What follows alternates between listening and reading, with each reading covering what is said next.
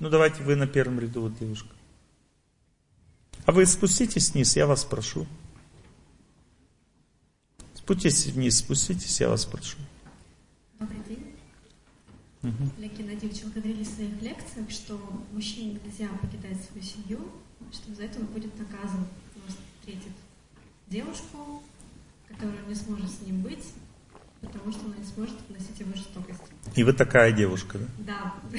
Хочу спросить, а что же делать этой девушке? Как, как это? Потому уметь любить, уметь прощать. И до конца себя отдать. Правильно будет его вернуть в семью? А? Ну, вернуть в семью? Правильнее всего, Она ждет его, жена? Жена его ждет, та? Я не знаю, но отношения у них хорошие. Ну что за отношения? То есть... Там есть ребенок, они прекрасно общаются. Ну, хорошо. Прекрасно это очень странно, потому что, ну, то есть они должны нейтрально общаться. То есть, если они прекрасно общаются, значит, он получает... Ну, значит, ну, нормально это, нормально, не надо быть врагами.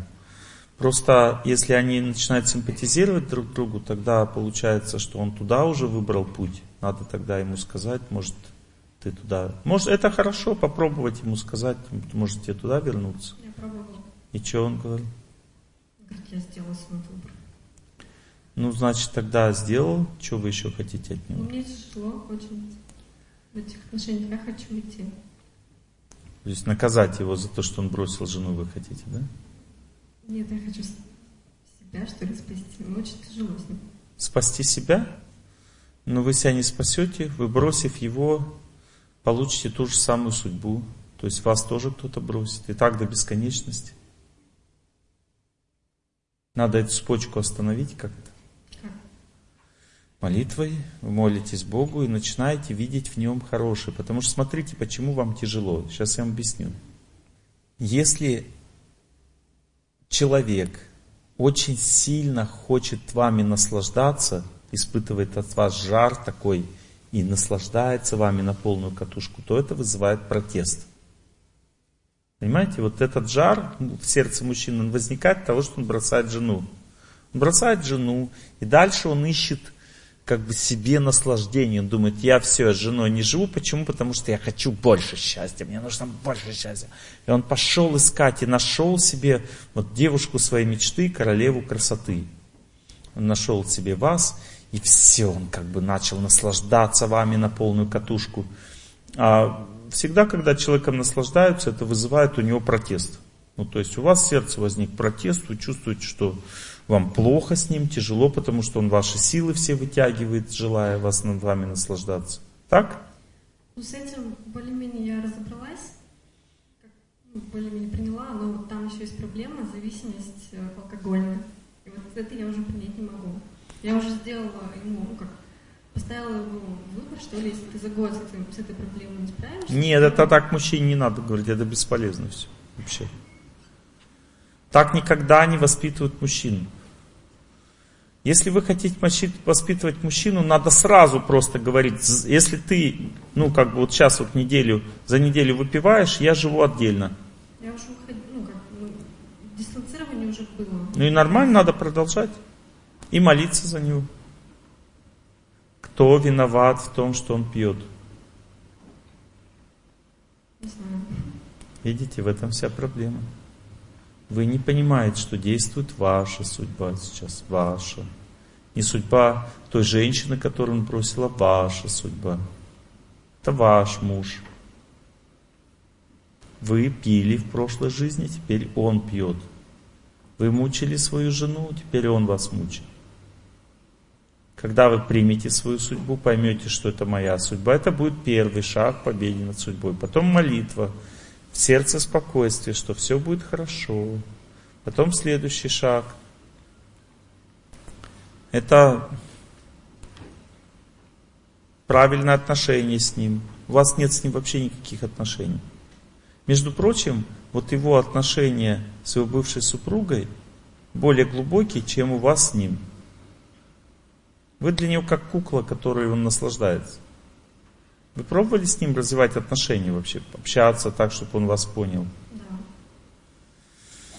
Вам нужно сердце свое сдать, сделать сильным, пока вы не воспринимаете его как мужа. Вам надо его воспитывать и заставить его вести аккуратнее общаться со своей бывшей супругой. То есть нельзя же мужчине на двух лодках стоять. Раз, раздвигаются же они постепенно. Что значит аккуратнее общаться? Ну, это значит, что не надо там ля-ля, ля понимаете? Если он там заигрывает перед ней, то он с ней фактически ее, и, ну, он фактически ее муж, а вы для него просто как игрушка, которой он развлекается. То есть он должен дистанцию держать в отношениях. Они фактически чужие люди. Просто ребенок их связывает.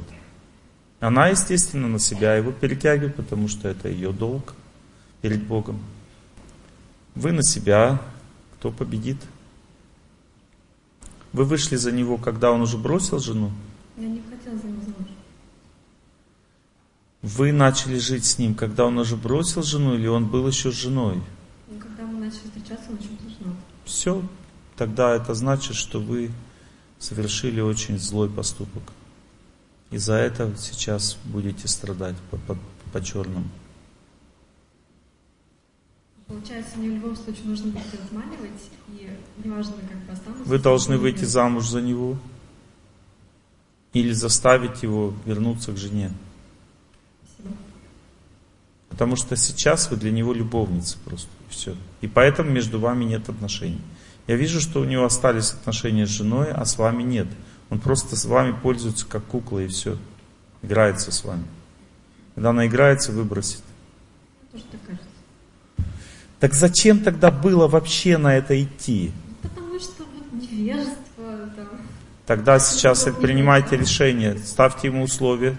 В общем, я считаю, что вам надо начать жить отдельно, не бросать его. Потому что если вы бросите, за это тоже будете отвечать. Вы попали в серьезную засаду.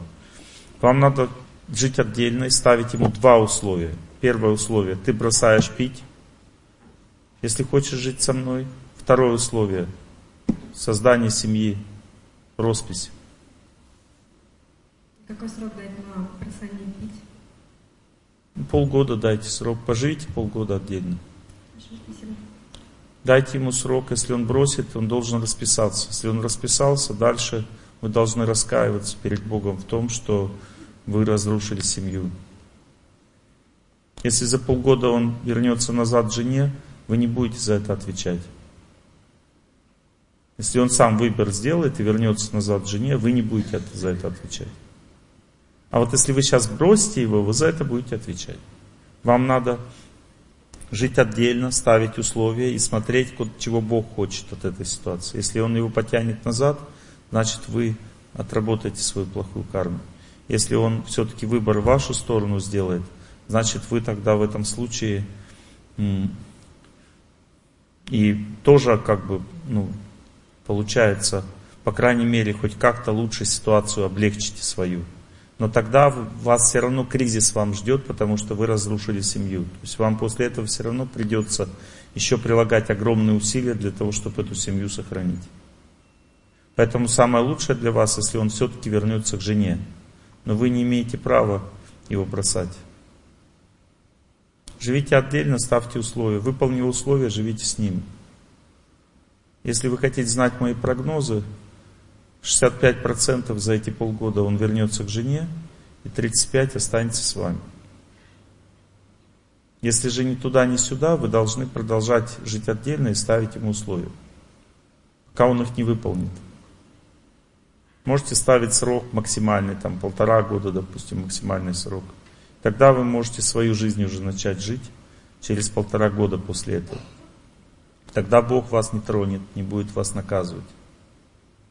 Но я думаю, за полгода все решится. Он или бросит пить и возьмет вас замуж, что маловероятно, или вернется к жене, что вероятнее всего. Но если вы сейчас этого не сделаете, и он вернется к жене, находясь рядом с вами, то вы будете очень сильно страдать.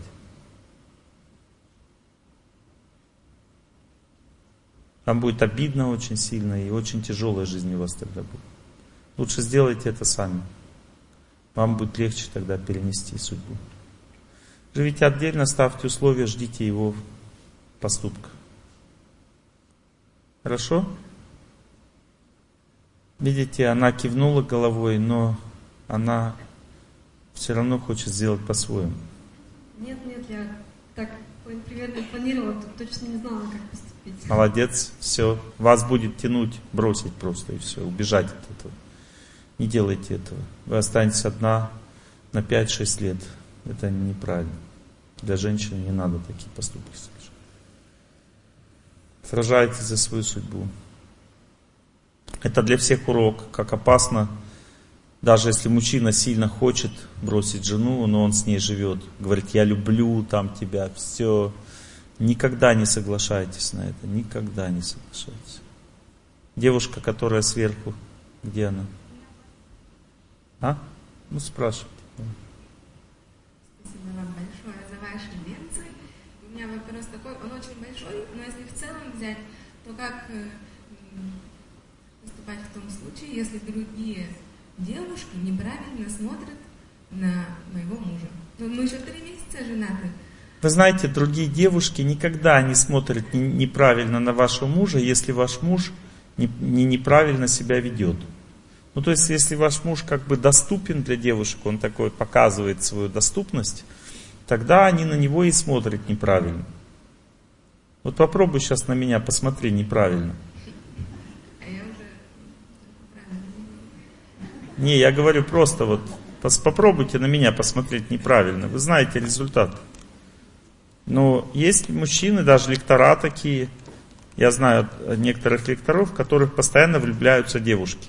Вот влюбляются там до безумия. Причина – неправильное поведение мужчины. Надо его учить вести себя правильно с женщинами. Вышел замуж, все, не надо рисоваться ходить. Веди себя воспитанно. Не надо там посмотреть на них, улыбаться там с ними. Все, ты женат, контролируй свои чувства.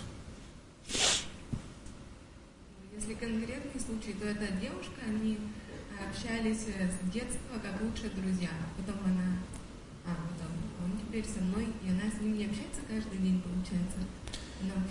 Женщина не может быть другом для мужчины, она может быть только любовницей. Это может быть тонкий секс, то есть никогда не бывает дружбы между мужчиной и женщиной. Или, понимаете, так устроена энергетика, что женщина может быть только сестрой мужчины, это значит, что она реальная сестра для него. Не, ну, то есть реально, то есть она по крови сестра, двоюродная, там, прямая. Тогда Бог ей дает такие отношения, брата-сестры. Они близкие, но не, нет вожделения. Второй вариант. Женщина может быть для мужа дочерью мужчины, тогда он ее младшей считает, нет вожделения. Ну, любовь есть, вожделения нет. Женщина может быть старшей для мужчины, и тогда он ее считает матерью, любовь есть, вожделения нет. И четвертый вариант, женщина может быть только для него, супругой. Вот подружкой женщина для мужчины быть не может. Деловые отношения могут быть. Это тут дистанция. Но вот я вижу, что у него отношения с этой женщиной не деловые. То есть это тонкий секс, и его надо отваживать от этой тетки.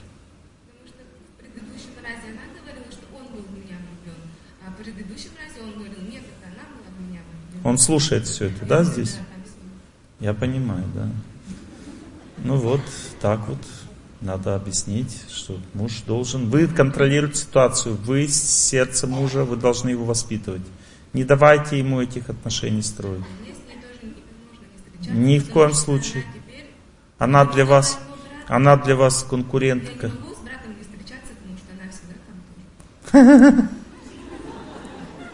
Господь так сделал. Братом своему скажите, чтобы он не разрешал ей глазки строить вашему мужу. Договоритесь с братом и сражайтесь за свои семьи. Я знаю такую историю, короче.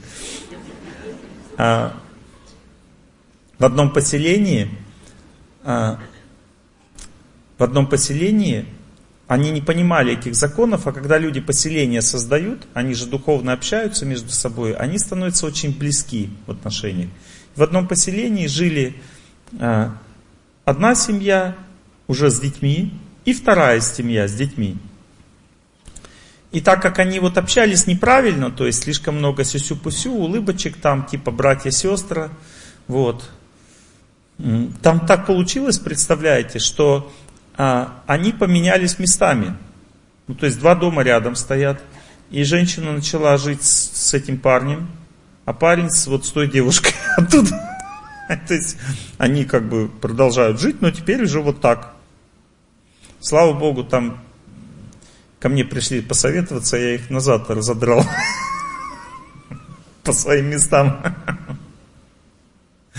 Ну, так, такие могут быть приколы. Спасибо. Ну, так как вы с братом не будете же жить, правда?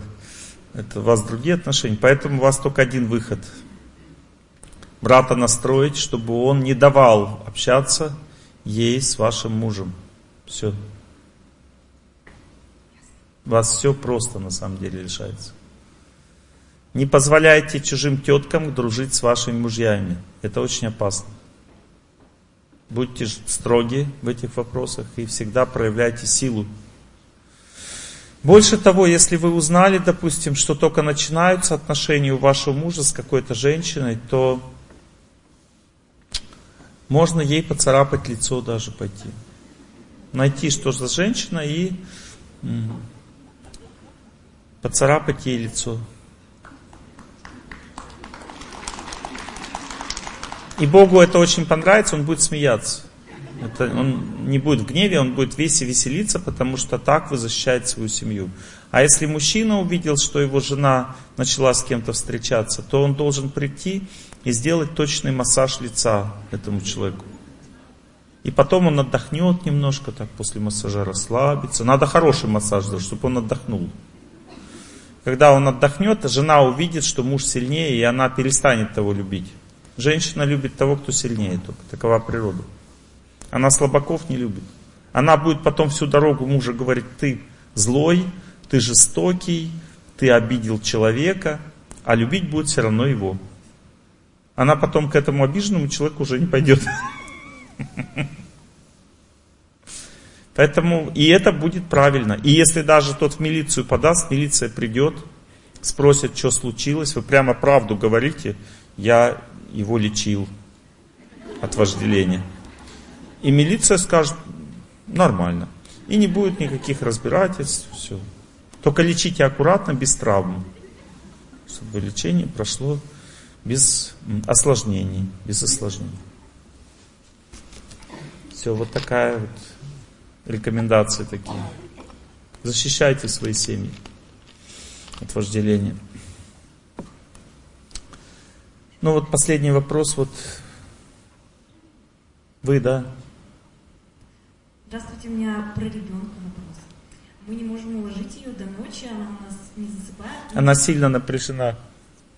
Это от меня передается напряжение? Напряжение идет по ее судьбе, так действует время. Оно ее напрягло где-то года полтора назад. И сейчас она в этом периоде находится, еще будет находиться еще полтора года. Нужно отдать ей в какую-то секцию, чтобы она много бегала. Нужен бассейн, чтобы ей плавать. Ей еще двух лет даже нет. Тогда купать ее в теплой ванне по вечерам, каждый вечер 40 минут в теплой воде. Давать ей побольше двигаться. Вот, кормить больше, как-то сами, ну, как бы кормить больше ее зеленой пищей или овощами какими-то зелеными, там огурцы там, и так далее, чтобы она расслаблялась как-то, снимать с ней напряжение.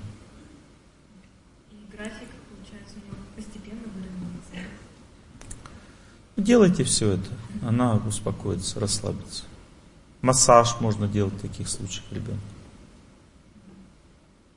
Можно пробовать маслом мазать вечером после ванны, можно мазать или топленым сливочным маслом, все тело понемножку, на, на мокрое тело, и потом уже смывать. Ну, чтобы что-то осталось, чуть-чуть масла остается. Или кунжутным маслом, или кокосовым. И какое-то из трех сработает. Вот после какого она заснет, то и оставляйте потом. Ну, не надо, чтобы тело вечером было сильно маслянистым, надо на мокрое тело мазать чуть-чуть, растирать, а потом еще смывать, и остается только запах от масла. И тогда вот оно может расслабить, дать уснуть ребенку тоже, масло мышц. Итак, мы с вами беседуем, все собрались. Я говорил на первой лекции о том, что есть несколько ключевых таких моментов, которые являются главными в наших страданиях в личной жизни. И первый ключевой момент, который мы обсуждали с вами, это нехватка сил.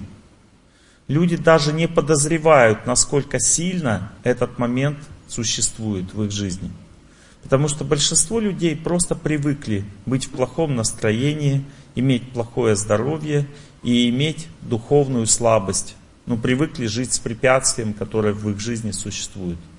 Это признак того, что люди не понимают, что сердце должно быть счастливым, радостным и чистым постоянно. А если это не так, то надо батарейку начать заряжать, и заряд батарейки называется внутренняя жизнь. То есть нужно, если тело, допустим, начало страдать, значит длительное движение, длительное стояние и пост. Если а, психически вы страдаете, значит нужно совершать аскезы в отношениях с людьми. Ну, допустим, у вас нет хороших отношений, совершайте аскезы в отношениях. То есть любите людей, дарите свой труд им, пожертвования дарите и так далее. Ну, допустим, у вас нет ребенка, допустим, вы не можете зачать ребенка. Это означает, что вам что-то не дали. Если что-то не дали, тогда вы что-то давайте другим. Вот вы не можете зачать ребенка, тогда, значит, вы начинаете кормить людей, пытаетесь давать людям возможность быть сытыми.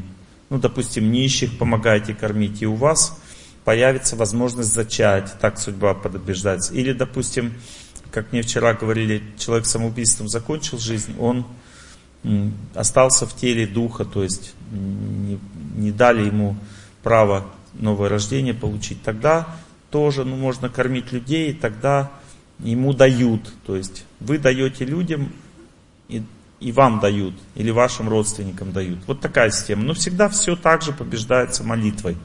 Молитва означает, что надо понять, что жизнь человека протекает в памяти – если вы свою память себя переключаете, из своих родственников переключаете на Бога, забываете про себя, про своих родственников, помните о Боге, служите Ему, думаете о Нем, то в это время Бог думает о вас. И Он начинает убирать все препятствия из вашей жизни. Так всегда Бог делает. Почему у нас препятствия не убираются? Потому что мы от себя отвлечься не можем, и Бога не пускаем в нашу судьбу. Он, конечно, там действует как законодатель, но как друг он может действовать только когда мы ему себя отдаем, и он нам себя отдаст. Как люди дружат? Мы друг друга что-то делаем, а друг для нас что-то делает. Это все добровольно. Если я про себя забыл, другу служу, тогда в этом случае, несомненно, друг тоже будет про себя забудет и будет мне служить. Иначе нет смысла с ним дружить. Бог это такой друг, что он никогда не бывает невзаимным. Он всегда взаимен. Поэтому человек, который забыл про себя, служит Богу, в этот момент Бог всегда разрушает препятствия его судьбе, потому что у него на это есть и право, и сила. Очень важно знать, вот, что заряжать свою батарейку своей судьбы самый главный и первый фактор жизни. Я уже говорил о том, что если компьютер, допустим, супер-пупер какой хороший, но у него нет электричества, батарейка разрядилась, значит тогда он все равно бесполезен.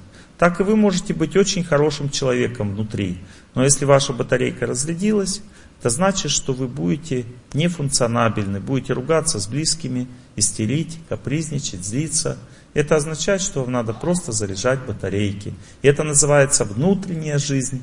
И это значит, что надо от всех отвлечься сейчас, от всех людей и заняться победой над своей судьбой.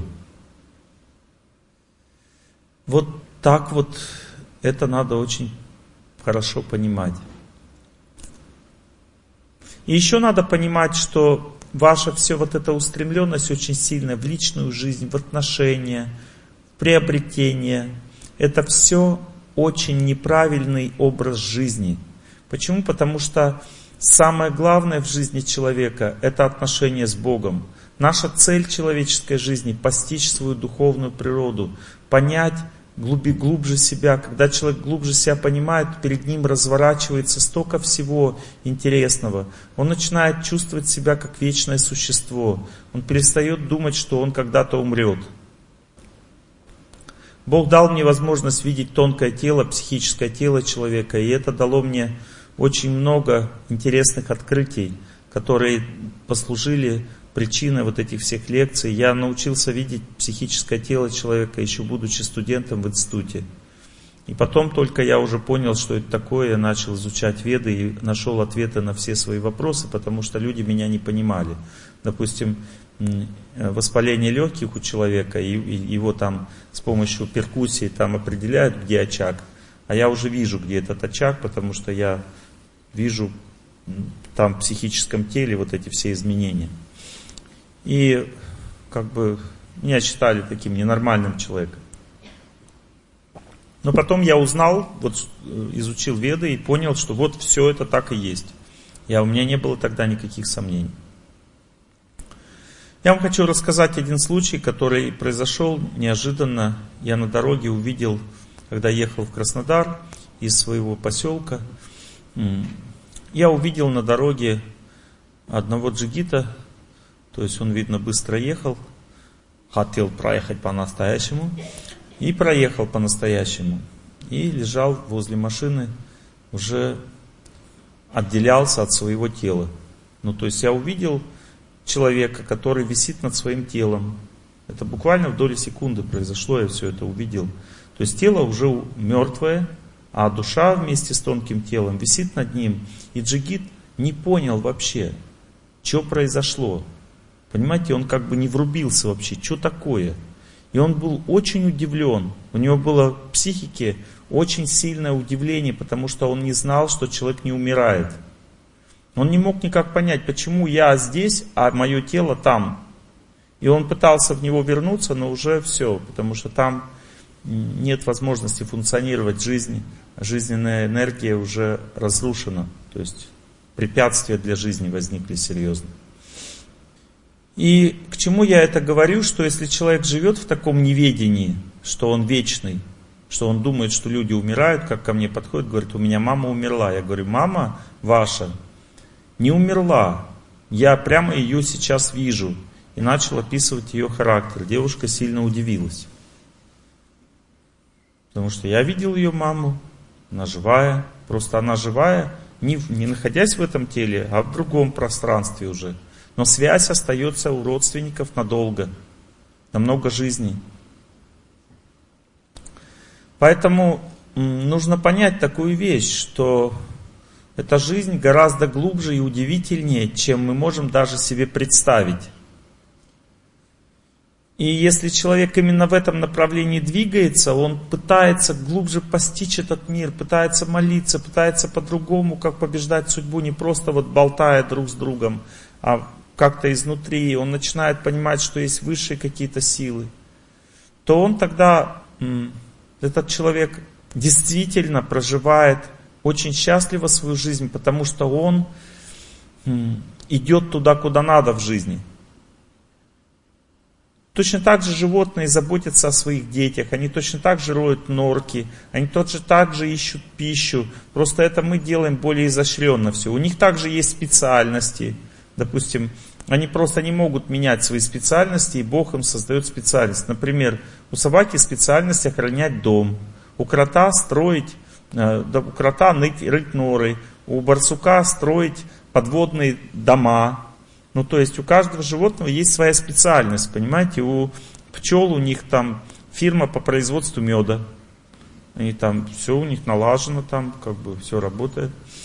Вот. У коровы фирма по производству коровьего навоза. И так далее. То есть у каждого, ну, животного есть какая-то специальность. У коровы, допустим, специальность также быть матерью, кормить всех молоком. Вот. Но это не является основанием быть человеком. Понимаете? работа, специальность какая-то, квалификация. Основанием быть человеком является только совесть, способность жить честно. Животное не может жить по совести. И способность постигать свою духовную природу, свою чистоту, свою вечность. Вот смысл человеческой жизни. Все остальное животные точно так же делают, как мы. Они рожают детей, выращивают, заботятся о них, охраняют.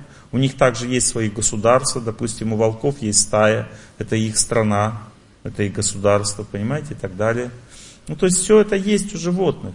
Нет, надо думать, что это цель человеческой жизни. Цель человеческой жизни – это постижение своих отношений с Богом, своей духовной природы, своей чистоты. И так как это является человеческой целью человеческой жизни, именно это и дает человеку абсолютные, непревзойденные способности жить счастливо. Когда человек развивается духовно, первое, что происходит, он начинает чувствовать, как побеждать судьбу. Это значит, что к нему приходит удача. Его уже просто так не прибить, не посадить в тюрьму, просто так уже не сделать бедным, Почему? Потому что он обладает духовной силой. Он влияет на, свои, на свою жизнь уже реально, на свою судьбу. Это первое самое, что происходит с человеком, который хотя бы чуть-чуть свою духовную природу поглубже узнал. Дальше он начинает понимать, как устроен этот мир, и он начинает более эффективно лечить себя. Потому что эффективно лечить себя означает совершать аскезу. Если вы согласились с тем, что вы не можете двигаться, значит вы подписались, скоро я помру сделали подпись. Допустим, женщина говорит, Олег Геннадьевич, у меня колени болят, я теперь не могу ходить. Вот если у вас колени болят, наоборот, надо ходить. И ходить спокойно, но долго-долго, и ваши колени вылечатся. Или если болит что-то другое, позвоночник или голова, допустим, любые другие, это означает, что вы наоборот должны двигаться. Если у вас жар в теле, оно вызывает беспокойство. Человек начинает много двигаться от жара в теле. Становится очень беспокойно. Наоборот, надо встать, застыть и не двигаться. И тогда жар выйдет весь из тела. Если у вас лишний вес, значит надо поститься. Это само собой все вытекает просто из логики внутренней, понимаете? Но люди этого не делают, потому что они подписывают себе смертельный приговор. Я когда у меня, понимаете, это интуитивно произошло. У меня было в детстве, в молодости предастма. Мне было тяжело дышать. Я начал больше двигаться и дольше дышать. И у меня прошла предастма. Я понял этот закон. Я думаю, если у меня плохо дышать, значит надо дольше двигаться, чтобы раздышиваться. И все, я раздышался, и у меня и прошла эта болезнь. То есть я начал просто двигаться, и все. То есть, другими словами, большинство людей, они просто вот чуть-чуть раз и дальше все. Типа, я уже боюсь ходить, боюсь думать, боюсь, э, э, и все. Его боюсь, боюсь, и все, и помер. Потому что аскеза является силой, продлевающей жизнь. Не можете неподвижно стоять, не можете долго ходить, не можете поститься, значит вы уже готовы оставить этот мир. А если человек долго может ходить, он должен начать понемножку бегать. А если человек может стоять, он должен еще и пробовать нагибаться вперед, нагибаться назад. То есть уже начать какие-то другие, более сложные упражнения делать. И знаете, не, возраст не является никаким препятствием. Я удивился очень, когда в Анапе у нас был фестиваль благости, я, я тоже бегал по берегу моря и увидел, как бежит вдоль моря человек, которому, я так думаю, где-то около 80 было. Он бежал, он не шел, а бежал, но его бег был очень медленный, ну, он бежал как бы активно, но шажки были маленькие, потому что тело старое. И он так жик, жик, жик, жик, жик, жик, бежал. И он бежал долго, и я понял, что этот человек еще долго проживет. Почему? Потому что, несмотря на то, что ему было уже трудно двигаться, он все равно бежал это означает, что он точно проживет долго, потому что он со старостью был не согласен. Но тот человек, который думает, все, я уже не могу, я хожу или который, какой там, значит все, вы соглашаетесь со смертью, вы приглашаете ее в свой дом. Точно так же, допустим, муж уходит от вас, и вы начинаете истерить, там, ой, оставайся там, или гони, гоните его, наоборот, да уходи там. Ну, значит, вы подписываете свой приговор. Если муж от вас уходит, нужно оставить его в покое. В ваших отношениях что-то не то. и начать молитву, начать любить людей вокруг, начать служить мужу, правильно себя вести с ним, вкладывать в него силы, если у тебя есть, а если нет, наполняйся. Вот. Но воистину счастливы те, кто глубже, глубже, глубже понимают этот мир. Чем глубже его понимать, тем больше возможностей побеждать все препятствия жизни. Веды говорят, что сравнивают это с тем, что человек, который берет воду из реки, у него на все всегда хватит. И на, на полив поля, допустим, большой участок, и на, на систему канализации, и на питье. То есть из реки вода хватит на все. А если ты из колодца берешь, может не хватить, придется рыть второй колодец. То есть точно так же, когда человек постигает высшую цель человеческой жизни, на все остальные цели энергии хватает. Потому что высшая цель человеческой жизни это Бог, а Бог живет в природе, в чистоте людской и в алтаре. И вот эти три энергии Бога, они на все, вот эти три источника Бога, на все хватает. То есть природа дает все виды здоровья, а люди дают все виды человеческих благ в отношениях с людьми, там замужество, женитьбу, рождение детей, хорошую работу, дружбу, высокое положение в обществе. Все это дает служение людям – а отношение с Богом дает любые препятствия возможность преодолеть. И даже если у вас непреодолимое препятствие, вы должны уйти, уйти из этого мира, что тоже может быть. Бог вас об этом предупредит и вам покажет будущее, скажет, не, не парься, э, ты не можешь сейчас это сделать, потому что у меня на тебя другие планы. И вы тоже успокоитесь, у вас сердце будет спокойно. У меня в жизни была непреодолимая преграда. Я не буду говорить что, чтобы вы сплетни не пошли по интернету что уже это было так. Вот.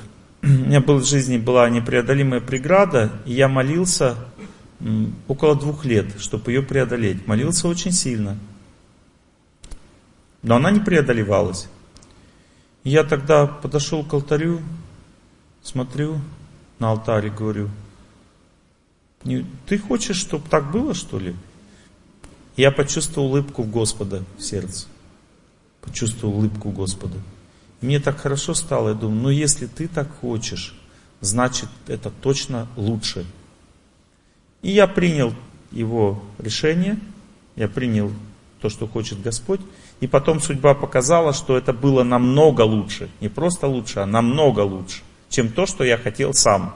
Ну, допустим, вы хотите чего-то в жизни, там, хотите какой-то дом, допустим, купить.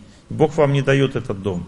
Или хотите еще что-то там, и Бог вам этого не дает. И потом вы узнаете, вы молитесь, стараетесь, через какое-то время узнаете, что Бог вам улыбается или как-то дает знать, что из сердца, что я тебе не дам этого, потому что тебе от этого хуже будет. Заботиться так. И вам сразу хорошо становится, вы говорите, слава Богу, что я туда не полез. Давайте послушаем песню которая стала шлягером современной эстрады 30 лет назад. Вот.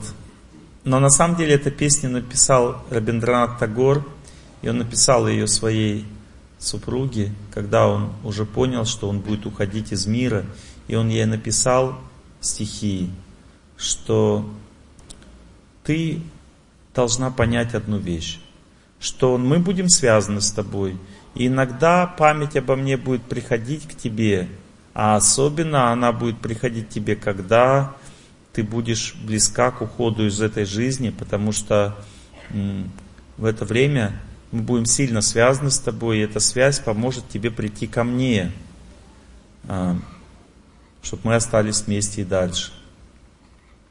Ты должна знать, что моя любовь является силой, которая гораздо сильнее любых препятствий судьбы и даже смерти. Потому что на самом деле смерти нет, а любовь всегда остается. То есть я даже уйду из этого мира, я буду любить тебя. И буду продолжать тебя любить, несмотря на то, что... И даже когда ты уйдешь из этого мира, я все равно буду продолжать любить тебя. То есть он ей дал наставление перед уходом из жизни. И это наставление потом превратилось в русскую песню. Ну, как бы, когда ее сложили в песню, там они врубились, там, как бы, они подумали, что это просто про, про отношения между мужчиной и женщиной. И именно в таком контексте включили это в фильм в советский. Но это был другой контекст. Это был контекст ухода из жизни и верности и любви. Послушайте. Ветер ли старый или развеян, Нет мне дороги в мой брошенный край. Если увидеть пытаешься издали, Не разглядишь меня, не разглядишь меня, друг мой, прощай. Я уплываю, и время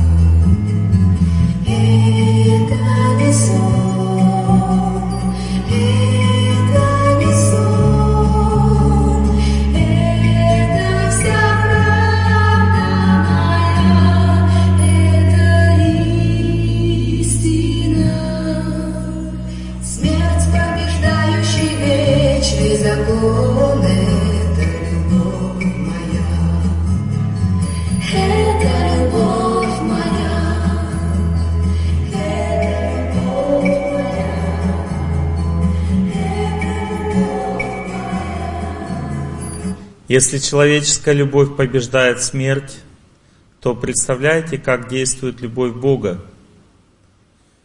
Мы даже не знаем, что это такое, потому что у нас с Богом отношения деловые. Что получили, то и получили. Что заслужили, то и получили. То есть Бог это все нам дает из нашего сердца, всю нашу судьбу. Он из сердца дает нам радость и страдания, и память. Если мы хотим грех свой забыть, мы забываем его. Это все Бог дает человеку.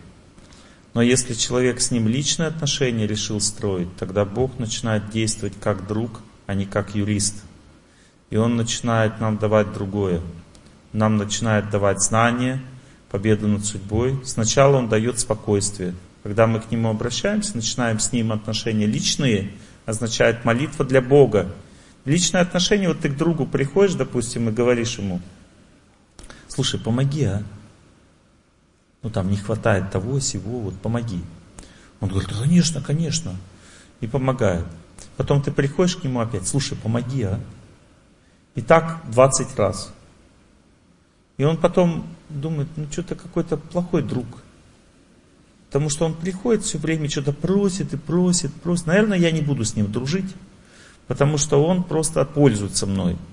Знакомая история, да? Теперь вы приходите к другу и говорите, слушай, я хочу для тебя вот это сделать. Ой, как-то неудобно. Я хочу. Ну ладно. Потом он приходит к вам и говорит, а я теперь вот это для тебя хочу сделать. И он говорит, слушай, я тоже для тебя хочу кое-что сделать. И это начинается дружба с этого момента.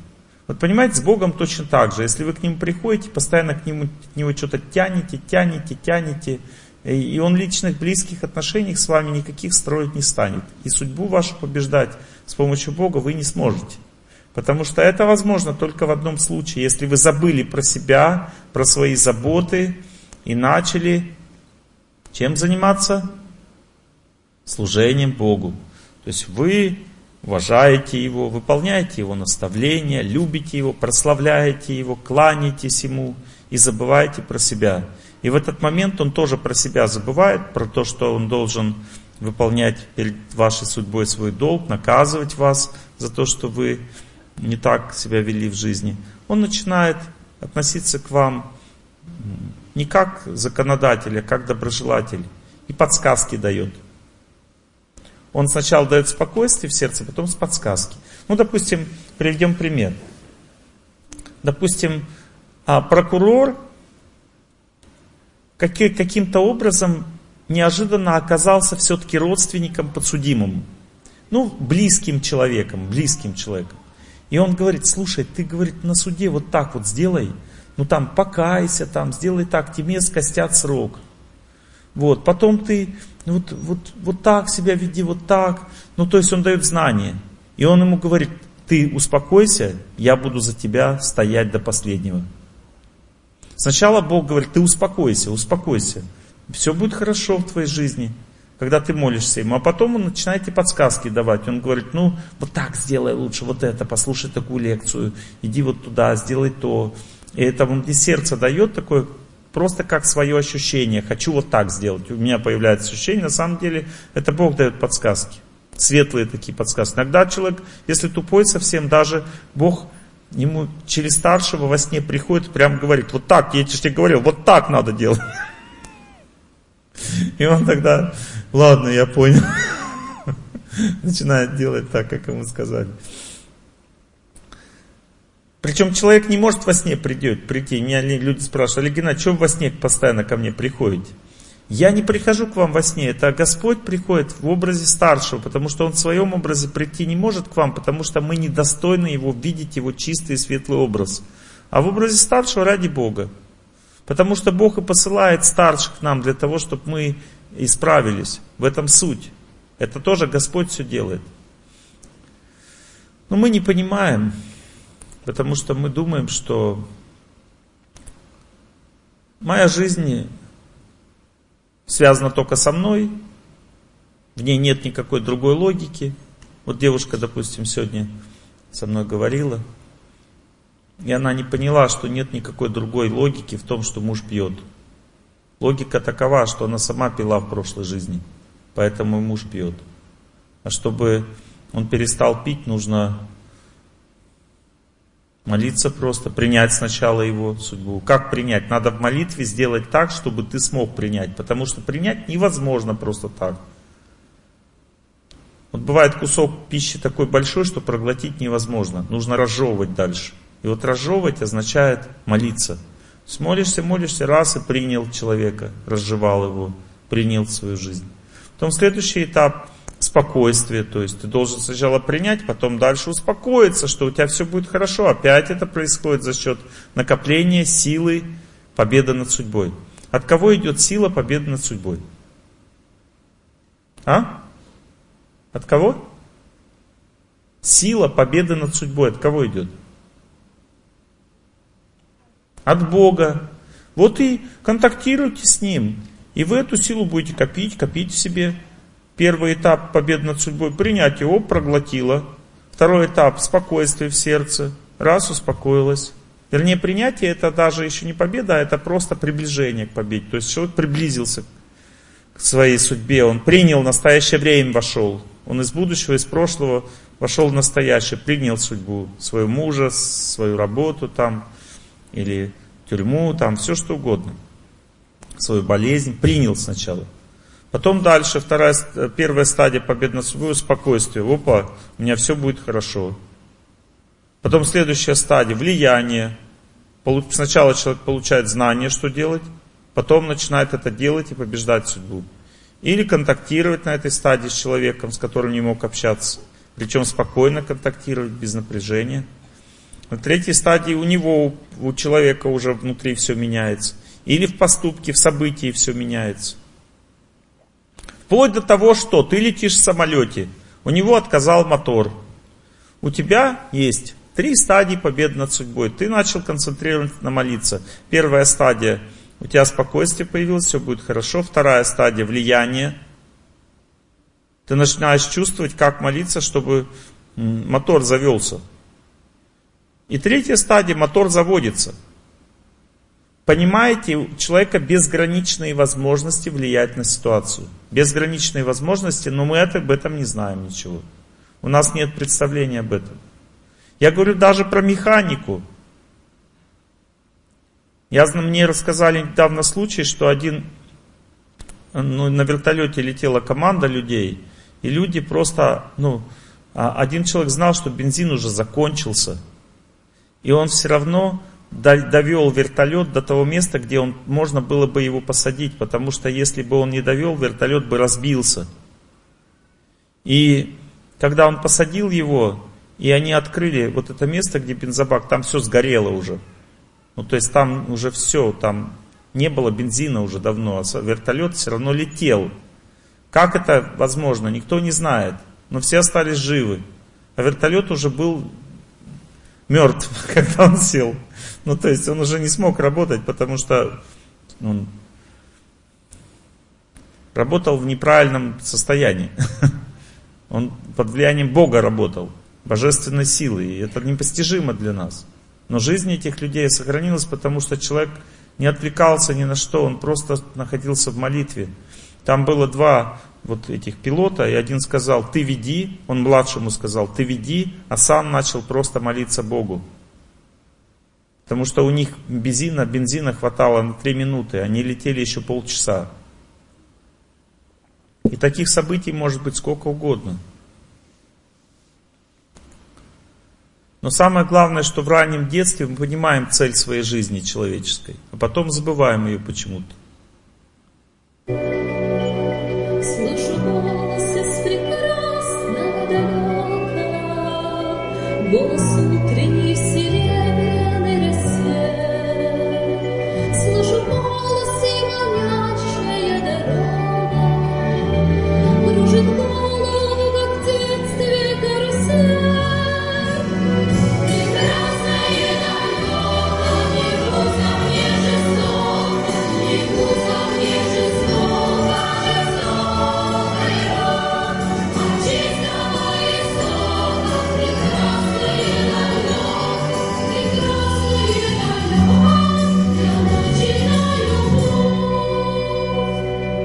Чистого истока. Где чистый исток? Это моя душа. Прекрасное далеко, это что? Это светлый мир, в который я должен прийти за эту жизнь. Я за эту жизнь не, не должен прийти э, в хорошее богатство, там, процветание, в хорошую семью. Я в светлый мир должен прийти, в прекрасное далеко должен прийти за эту жизнь человеческую. Если ты действительно понял это, то ты туда направляешь свои силы, и тогда ты получаешь также параллельно и все, что ты в этой жизни хотел. Потому что когда человек ставит цели выше, менее высокие цели само собой достигаются. Допустим, если девушка хочет ну, создать семью, маленькую семью. Веды говорят, если ты хочешь маленькую семью создать, Самое простое это создай большую семью сначала. Что значит большую семью? Люби всех очень близко людей. Заботься о них. И все люди вокруг, твои знакомые, друзья, станут тебе близкими людьми. Когда все близкими тебе людьми станут, ты станешь такая красивая, что ты еще будешь выбирать, с кем создавать тебе семью.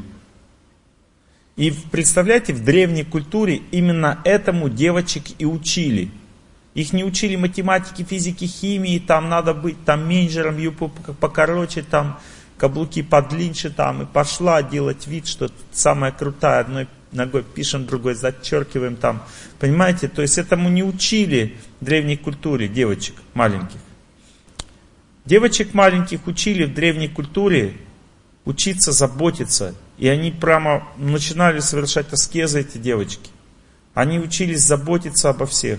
Учились готовить, учились кормить нищих, учились помогать всем, учились помогать родителям, учились помогать друзьям и так далее. То есть они постоянно всех заботились, девочки в древней культуре.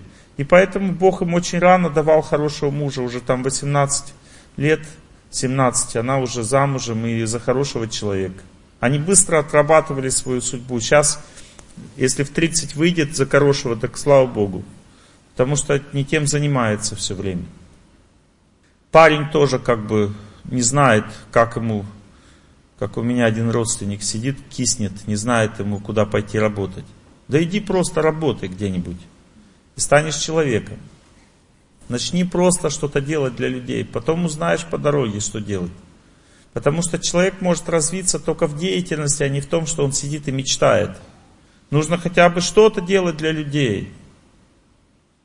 Я когда лечить начинал людей, у меня и в мыслях не было, чтобы за это деньги брать. Я просто ходил в клинику и просто всем помогал. Я заходил в палату, и, ну такой, я простой парень, как бы из, из Серова, здесь недалеко город, это Свердловская область. Я приходил в палату, говорил, кому помочь? Ну, студент 22-23 года, заходил в палату, говорит, кому помочь? И какая-нибудь женщина или какой-нибудь мужчина говорит, мне помоги. Я говорю, что у вас болит? Она говорит, то я росточки там всякие нажимаю, начинаю с ней говорить. И пока она не почувствует, что ей лучше стало, я не уходил. Потом к следующему подхожу. И потом уже мне не надо было спрашивать, только захожу, говорю, давай сюда. Люди уже поняли, что я хочу всем помочь. Начали пользоваться этим. Студенты смеялись надо мной. Он говорит, ну вот артист. Вот. И я вот так пытался все время. И уже к шестому курсу у меня уже была квалификация. Я уже знал, как лечить. У меня была своя методика. Уже очередь была на лечение. И я ни, никогда не просил денег за лечение. Мне просто приносили люди продукты, там еще что-то. И так я жил. Потом появилась необходимость уже брать как бы деньги с людей. Потому что я заметил, что если просто так лечить, люди не выполняли рекомендации, наглели, пытались как бы, ну, не дешево это все ценили. Вот, но это другая уже тема. А сейчас я вообще не лечу никого, я просто обучаю своих учеников и этим живу, пытаюсь их выучить. Они уже берут на себя ответственность в работе с, с людьми. Ну, то есть идея в чем заключается? В том, что даже вот если человек хочет развиться в деятельности, он должен не искать себе что-то получше, а просто этого достичь с помощью своего служения – Первая стадия у человека развития это хобби. Он просто хочет делать то, что ему нравится. Это нормально, потому что он, это его показывает какое-то направление. Вторая стадия это способности. То есть человек чувствует, что хобби как бы никому его не нужно. Нужно делать то, что людям надо, чтобы деньги зарабатывать. И он находит там вот этот компромисс, что это им надо, а я это умею делать. И он начинает это делать, но ему не нравится, потому что он устает. Это, ну, Ему не нравится делать, но деньги получаются зарабатывать. Это вторая стадия. Третья стадия, человек в результате, он бескорыстно старается, вернее, однозначно корысть будет. И на второй стадии деньги все-таки перетягивают его. Но если человек дальше развивается, он выходит на третью стадию, где деньги на второе место встают, а на первое его желание служить людям и его внутренняя природа. Ну то есть то, чтобы он в жизни хотел делать встает на первое место. И тогда человек получает меньше сначала денег, а потом постепенно он развивается и начинает получать даже больше, чем получал от своих способностей. И потом четвертая стадия развития человека, он становится наставником, он учит тому, что он делал всю жизнь. Почему? Потому что он развился до конца как личность. Ну то есть видите, даже если говорить о развитии а, меня в специальности, то все равно я должен оторваться от себя, от своих желаний, денег и должен включиться в служение другим. Это самый перспективный и самый лучший способ развития человека в деятельности. Постоянно человек приходит на работу, думает, когда рабочая день, смена закончится, хочу побольше зарплаты, мне все достали уже.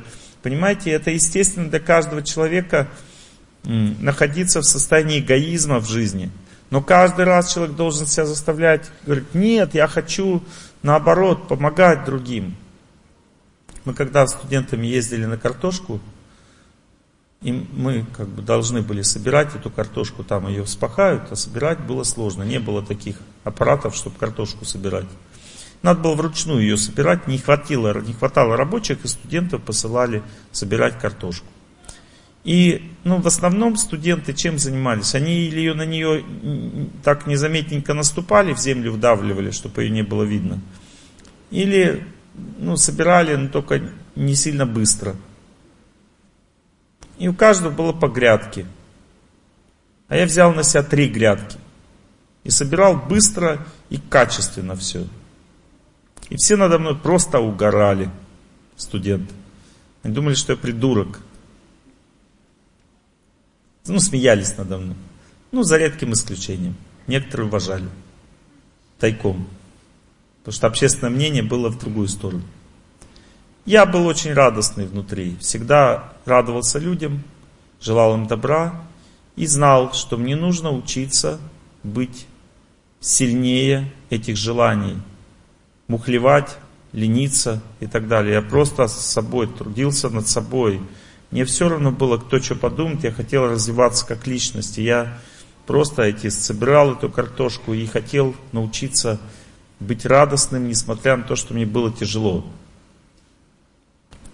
И я не знал, откуда вот это такое понимание, но потом я понял, что это правильное понимание. Потому что те люди, которые по-другому мысли, они до сих пор там сидят у своего разбитого корыта.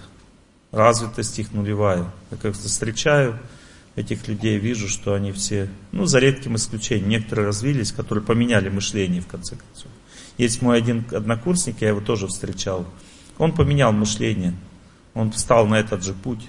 И он говорит, я теперь тебя понимаю. Понимаю, почему ты так жил. А тогда не понимал. Ну, то есть, другими словами, я просто что хочу сказать? Я хочу сказать, что путь к счастью – это путь революционный всегда. Близкие вас никогда не поймут на этом пути. Но их так тоже не надо за уши тащить, как вот одна девушка мне сказала, я не могу сестру переубедить, а я посмотрел на сестру, та уже бедная уже трясется от нее. Ну, то есть это означает, что мы можем задолбать просто близкого человека своими интересами, и он начинает бояться нашего, потому что раньше был нормальный человек, вел себя нормально, а тут пришел и пошел как бы требовать от меня, чтобы я изменил свою жизнь. Человек меняет свою жизнь только по велению сердца, когда он это глубоко понял. И человек начинает пугаться тебя и говорит, ты что, у тебя... И он говорит, нет, я лекции Тарсунова послушал, там раз в интернет Тарсунов набивает. Обычно набивает Тарсунов лекции, получают лекции. А некоторые набивают Тарсунов и получают сплетни. Наслушно начитаются этих сплетен, говорят, так это секта. И все, как бы, и убеждение стопроцентное. Вот. Ну, то есть, другими словами, не надо людей травить вот своим чрезмерным энтузиазмом. Живите рядом с близкими людьми так, чтобы они не чувствовали, что вы другой человек. Принимайте близкого человека, заботьтесь о нем. И через ваше принятие его сердце начнет таять, и он начнет меняться в лучшую сторону. Я никогда своих родственников и друзей никуда не тащил. Я всегда по-доброму к ним относился. Ну, за исключением раннего периода. Я мать свою задолбал, конечно, конкретно. Когда я начал работать над собой где-то 12 лет, я велся просто как безумец. Просто как безумец. Мне так захотелось вот этого развития. Что я вытворял? То есть я бегал босиком в одних плавках по снегу 12 лет. Я бежал в лес, там катался на санках. И назад босиком бежал с санками в плавках в одних. Ну, представьте такую картину. Зима, бежит человек в плавках с санками. И народ, и босиком абсолютно. И люди смотрят вокруг. А он такой довольный, ля-ля-ля-ля-ля. Вот, вот такая ситуация. Вот. Потом второй случай. Я как бы прочитал в книге по йоге, что я сильно хотел научиться видеть судьбы людей. Прям бредил этим. Я прочитал в йоге, что чтобы научиться видеть судьбы людей, нужно сосредоточиться вот на этой точке и не разговаривать, ну, примерно полгода. Я думаю, да ерунда. И раз сосредоточился на этой точке и все время концентрировался на ней, у меня там сильно заболело сначала, потом там добить начало, потом раз что-то начало открываться такое. Я вот ходил и вот на эту точку все время смотрел туда. А люди мне были уже безразличны вокруг. И мама-то как бы, а я не разговариваю. И мама говорит, Олег! И потом она пошла к психиатру. Говорит, у меня что-то с сыном. Психиатр меня разговорила она, она, когда я пришел к нему, она посмотрела на меня такая, взяла меня за руку, говорит, ну типа, мы с тобой одной крови, ты и я. То есть она говорит, я точно так же делаю, как ты, расскажи мне, что ты делаешь. Я такой думаю, блин, это надо, случай серьезный, идет серьезный как бы обмен опытом. Я начал вообще рассказывать, сейчас в одну точку концентрируюсь так вот так смотрю, такая. Она говорит, точно, точно, молодец, там, все, ты идешь правильным путем. Я говорю, я еще научился, глядя на людей, делать так, чтобы они засыпали. Она говорит, ну-ка, я посмотри, чтобы я заснула. Я такой на нее начал смотреть, такая. Я говорю, ну вот, просто вы как бы, вы на мне сосредоточены, поэтому не засыпайте. А если бы вы ничем не занимались, вы бы уже спали. Она говорит, да знаешь, я просто давно работаю уже сегодня, целый день, устала. Она по-своему объяснила все. Ну, потом, когда я ушел, она мать при, при, мою приглашает, говорит, у нее шизофрения. Поставила диагноз мне. Ну, потом мать испугалась, потому что я в институт не смог с этим диагнозом поступить. Она поехала к главному психиатру города, поговорила с ним, он, оказывается, точно так же развивался, как я, он меня пригласил. Мы с ним поговорили уже по-настоящему. И он помог снять диагноз, там еще своего другу одному направил, в психиатрическую больницу. Я туда приехал, он поговорил со мной и снял диагноз. Он сам не мог снимать, это нужно было типа обследоваться в психиатрической больнице. Я туда приехал, с ним поговорил два часа, и все обследование закончилось. Он мне снял диагноз.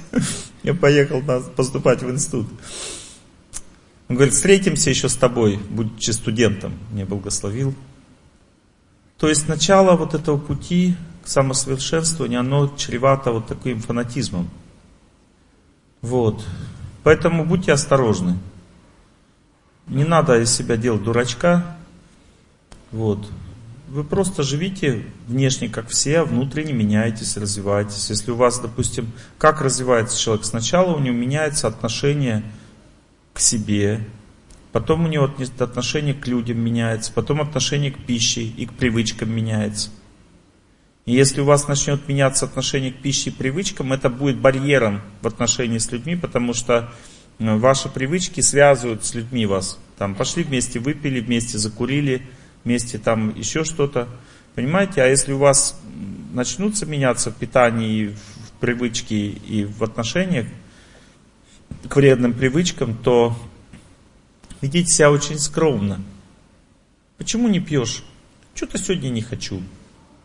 То есть не надо людей нахлобучивать своим знанием там, и так далее. Это все разрушает вашу же собственную духовную жизнь. Потому что они начинают с вами спорить, и в это время у вас психика, она калечится. Ну, то есть это, эти споры неблагоприятны на то, где правда, где ложь. Человек должен просто в гармонии с собой развиваться, как он чувствует, как чувствуют старшие, слушать лекции, вот, приходит время, человек перешагивает через этот уровень. Смотрите, сначала человек развивается материально, то есть он изучает в школе, там, математику, физику, химию, биологию, это материальное развитие. Оно нужно для специальности человеку. Потом следующее развитие, уровень развития нравственное, это то, что мы с вами делаем сейчас. А будет еще одна ступенька, это духовное развитие. И на этой ступеньке, возможно, вы уже не будете слушать мои лекции, потому что вам может наставник сказать, этого не слушай. И вы будете слушать уже духовные лекции на духовные темы. Ну, то есть я вам даю определенный пласт развития. А дальше, когда начнется духовное развитие, нужно уже в этом направлении двигаться и там вот что скажут, то и делать. В целом э, есть определенные правила, которые мой один друг, Ярослав Климанов, написал в песне в своей, которую вы сейчас послушаете. А я хочу сделать объявление. А, вот вы слышали песни, да? А, такие хорошие там песни «Мать-Земля», которые, да? Я вам сказал, что это ансамбль нравственной песни, который у нас на фестивале «Благость» выступает постоянно. У нас три таких разных ансамбля. Второй вот, это сейчас я включу еще одну песню. Другой человек тоже пишет, он авторские песни поет. И у нас есть еще театр свой. Этот театр называется Нитья. Нитья означает вечность, санскрита переводится. Вот. Этот театр, они ставят постановки по моим лекциям. То есть я их сильно просил много лет назад разработать новый жанр спектакля. Они все, они оба профессиональные арти, ну, актеры, но они разработали свой уникальный жанр. И вы можете на этом спектакле побывать, и вы почувствуете реально, как надо относиться друг к другу. Уже они вам это проиграют прямо в ролях и еще вас включат в эти роли. Там интерактивный спектакль такой, очень мощный. Кто из вас был на их спектакле уже? Вам понравилось? Понравилось. Пожалуйста, приходите все. Вы такого театра никогда в жизни еще не видели. У меня, когда в Питере они сыграли, подошла женщина, одна профессиональный актер, много лет работала в театре, и она говорит, супер, нам всем надо у вас учиться. Она их оценила по-настоящему. А вот, а? Куда? Билеты в фойе 28 января будет спектакль. Там все вам скажут. Ну а вообще как бы принцип вот такой. Я все-таки сейчас сначала включу Аллу Пугачеву, прежде чем включить своего друга. Потому что в принципе все об этом поют, надо просто прислушаться, что делать, как побеждать судьбу. Случалось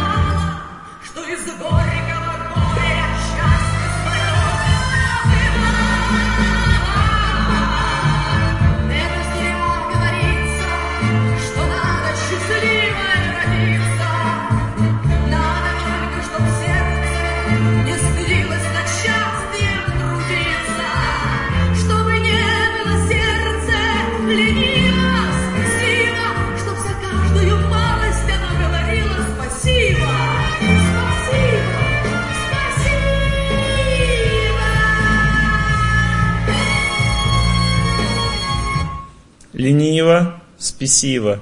Чувство собственного достоинства ушло вниз, человек стал ленивым, депрессивным. Спесиво означает чуть-чуть развился и уже типа я тут крутой. Это гордость уже. То есть сердце не туда, не сюда не должно. Оно должно стать посередине и всегда благодарить судьбу за все. Всегда благодарить, всегда благодарить, всегда смирение. И тогда у тебя будет потенциал продолжаться к развитию, продолжаться, он никогда не закончится. И знайте, что мы не от обезьяны произошли. Понимаете, человек может и вверх развиваться, и вниз.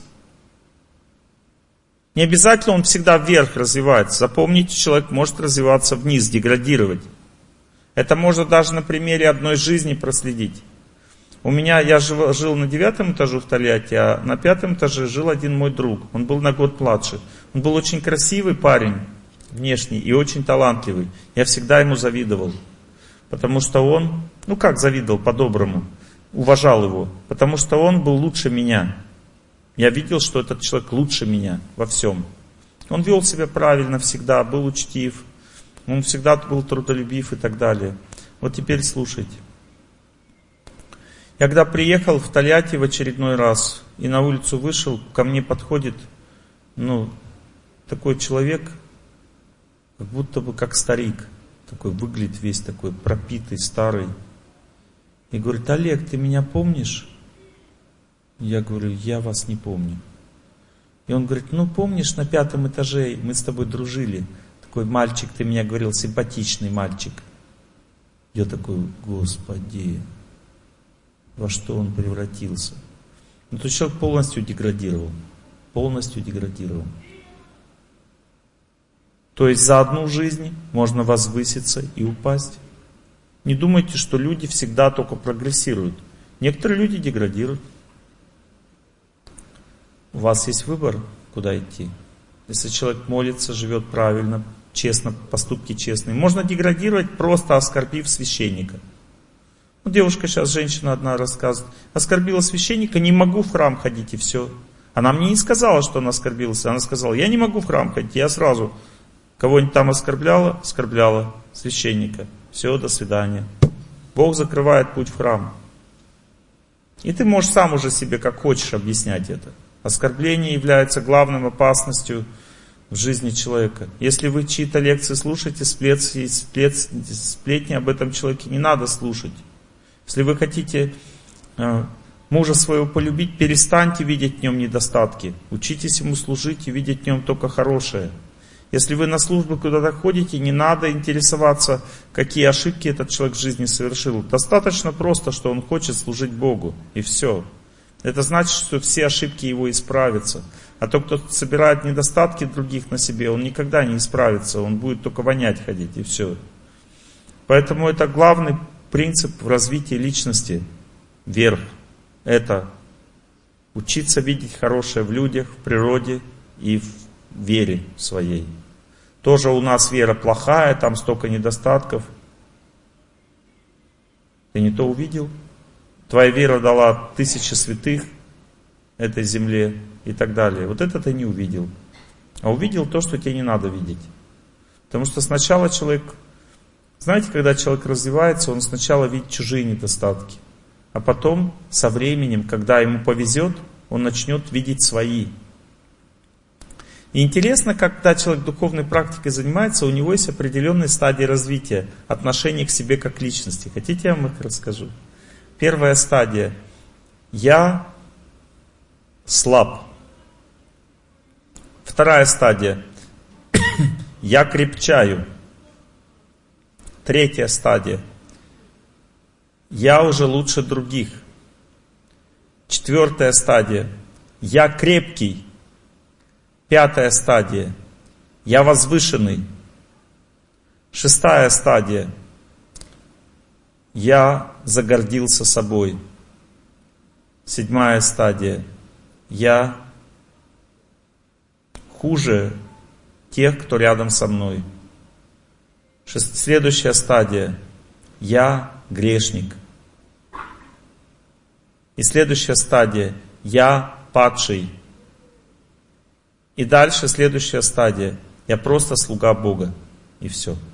Это означает, что человек полностью очистился и стал душой. Такой человек, он не считает себя ни падшим, ни возвышенным. Он просто чувствует себя вечной душой и все. И в этот момент он понимает себя по-настоящему. Сначала человек оценивает себя только по своим заслугам.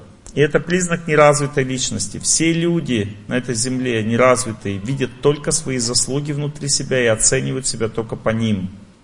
И они вообще не понимают, что там у них внутри творится. Все развитые люди оценивают себя по количеству объема работы, по количеству грехов и не обращают внимания на свои заслуги, потому что понимают, что это все не так важно. Важно убрать грехи.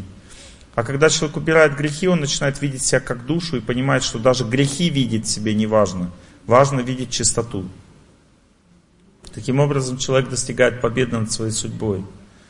Веды говорят и другие священные писания, что на чем человек концентрируется в момент смерти, туда того он и достигает. Если ты всю жизнь мечтал о женщинах, будешь женщиной в следующей жизни. Мечтал о мужчинах, будешь мужчиной. Мечтал о Боге, придешь в Его Царство. В этом заключается путь человеческий. Чего хотим, то и получаем. Здесь нет никакой несправедливости в этом мире. Поэтому человек должен всем своим сердцем, всей своей силой внутренней, ради даже счастья на этой земле, даже ради счастья на этой земле, устремиться во внутреннюю жизнь. Это означает и контакт с природой, и движение, и посты, и как бы работа над своим телом, отношения с людьми и отношения с Богом. Все это вместе называется работа над собой. И в этой работе есть определенные правила. Первое правило – не позволяй себе сдаваться, не отступай. Второе правило – иди за кем-то, Не просто сам иди, а за кем-то, потому что вдохновение передается от одного человека к другому. Слушай чьи-то лекции. Я постоянно слушаю лекции своих старших. Постоянно. Постоянно слушаю голос своих старших. Я никогда не остаюсь без него один. Потому что нужно за кем-то идти. И третье правило. Пойми, что в этом мире есть две судьбы. У тебя две судьбы есть. Одна судьба, в которую ты сейчас погружен в своей памяти. А вторая судьба это то, что Бог от тебя хочет. И вот эта судьба или миссия человеческая, она в большой тайне содержится от человека. И если человек серьезно развивается как личность, постепенно по крупицам Бог откроет тебе твою миссию, ради которой ты и родился на этой земле, но которую узнают лишь немногие. А когда человек начинает миссией своей жить или волей Бога, то, что Бог от него хотел с самого рождения, такой человек становится настолько счастливым, что нам даже и не снилось. И все препятствия в жизни разрушаются, когда он начинает делать то, что Бог от него хотел с самого рождения. И это тоже его судьба, но она не прописана в гороскопе. Она прописана в сердце, когда твое сердце становится достаточно чистым, чтобы это понять. А вот теперь песня про эти инструкции все.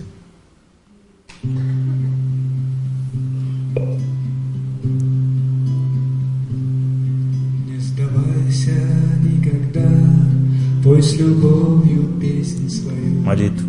Всей душой стремись туда, где твой истинный приют. Белый флаг не поднимай, если мраком все покрыто, непрестанно уповай, есть надежная защита, нужно только стойким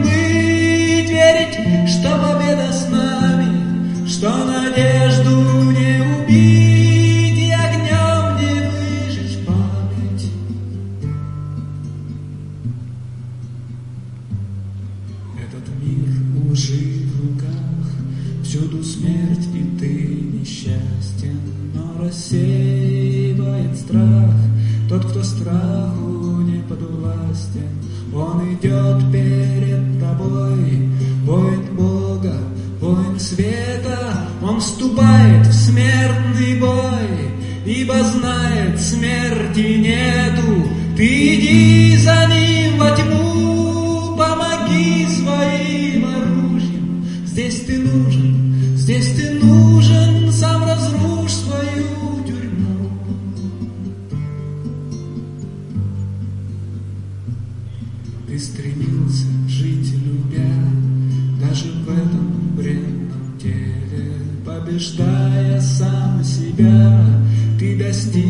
достигнешь этой цели, если сможешь не забыть тех, кто шел перед тобою, ты сумеешь полюбить бескорыстною любовью. Нужно только стойким быть, верить, что победа с нами, что надежду не убить.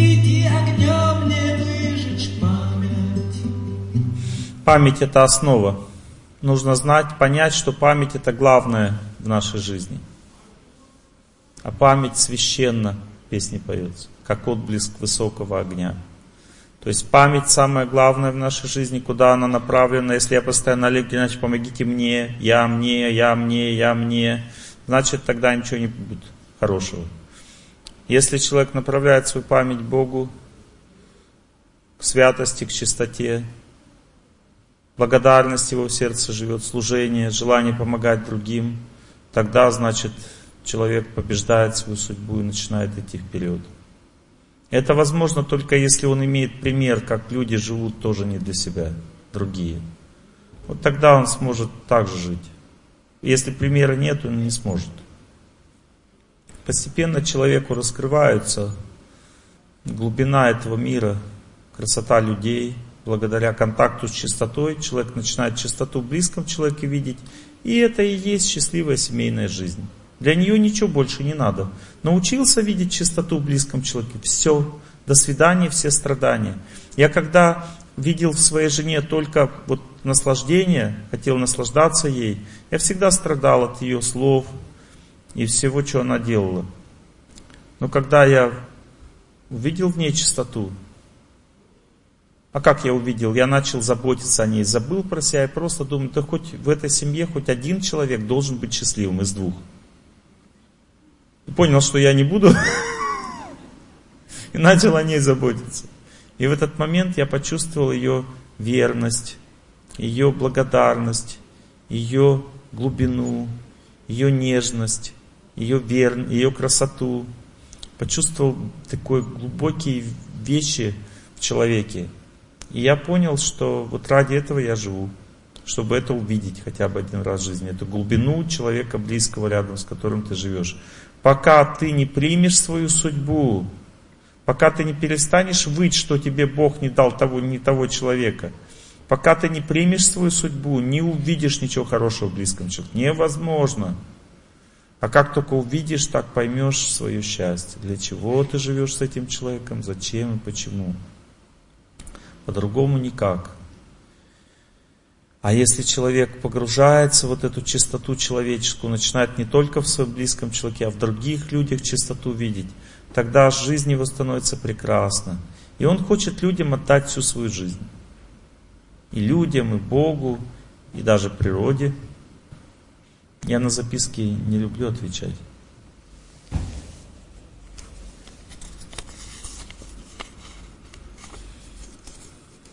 Хочу понять свое предназначение, работа не приносит удовольствия. Но вы на второй стадии находитесь. Это стадия, стадия способностей человека. Когда человек по способностям работает, он выбрал деньги, а не работу в это время, первый диагноз. Он просто выбрал деньги, потому что так должно было быть. Потому что без денег невозможно жить. Он понял, как надо зарабатывать и начал зарабатывать. Выбрал способности, но предназначение стоит выше. Для этого надо развиться как личность, разум развивать. Способность находится в уме. И это означает, что я чувствую, как это делать, я понимаю, мне это интересно. Но при этом я не вижу миссию, какую-то высокую цель в, этом, в этой деятельности. Эта миссия означает уже деятельность по разуму, а ты не знаешь, что у тебя есть цель. У тебя кроме денег никакой цели нет.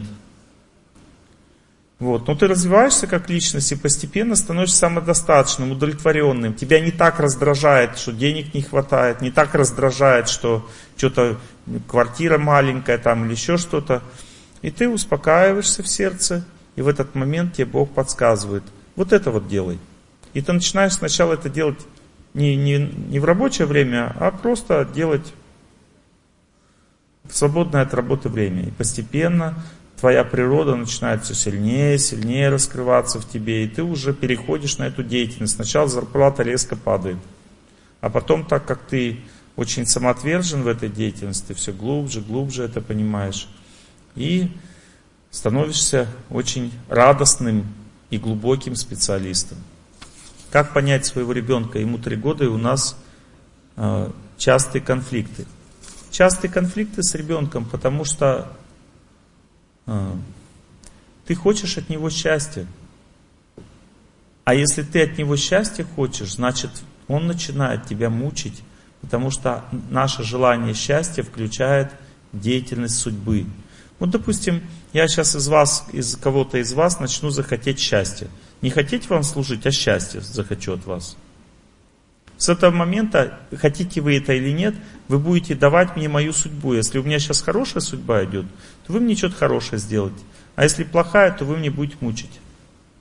Если я чего-то от вас захочу. А если я хочу вам служить просто, то судьба не действует. И я могу получать счастье всегда, потому что люди будут благодарны в ответ. И сколько вот я сделал хорошего, столько они будут благодарны, и столько у меня будет счастья. Мать очень сильно хочет счастья от ребенка. Это работает потому, что ребенок и так счастье дает. Вот если, допустим, мне мороженки и мороженки дают каждый день, а какой-то день раз не дали. Что возникает желание? А мороженку? Почему? Потому что... Потому что уже привык. То есть, в принципе, как бы человек может и без этого счастья жить, но его приучают сначала, а потом как бы не дают. И ребенок, он приучает сначала, что он делает? Он, он же очень от него исходит очень много счастья от ребенка. Мать, когда я увидела, думаю, блин, столько счастья, мне так нравится.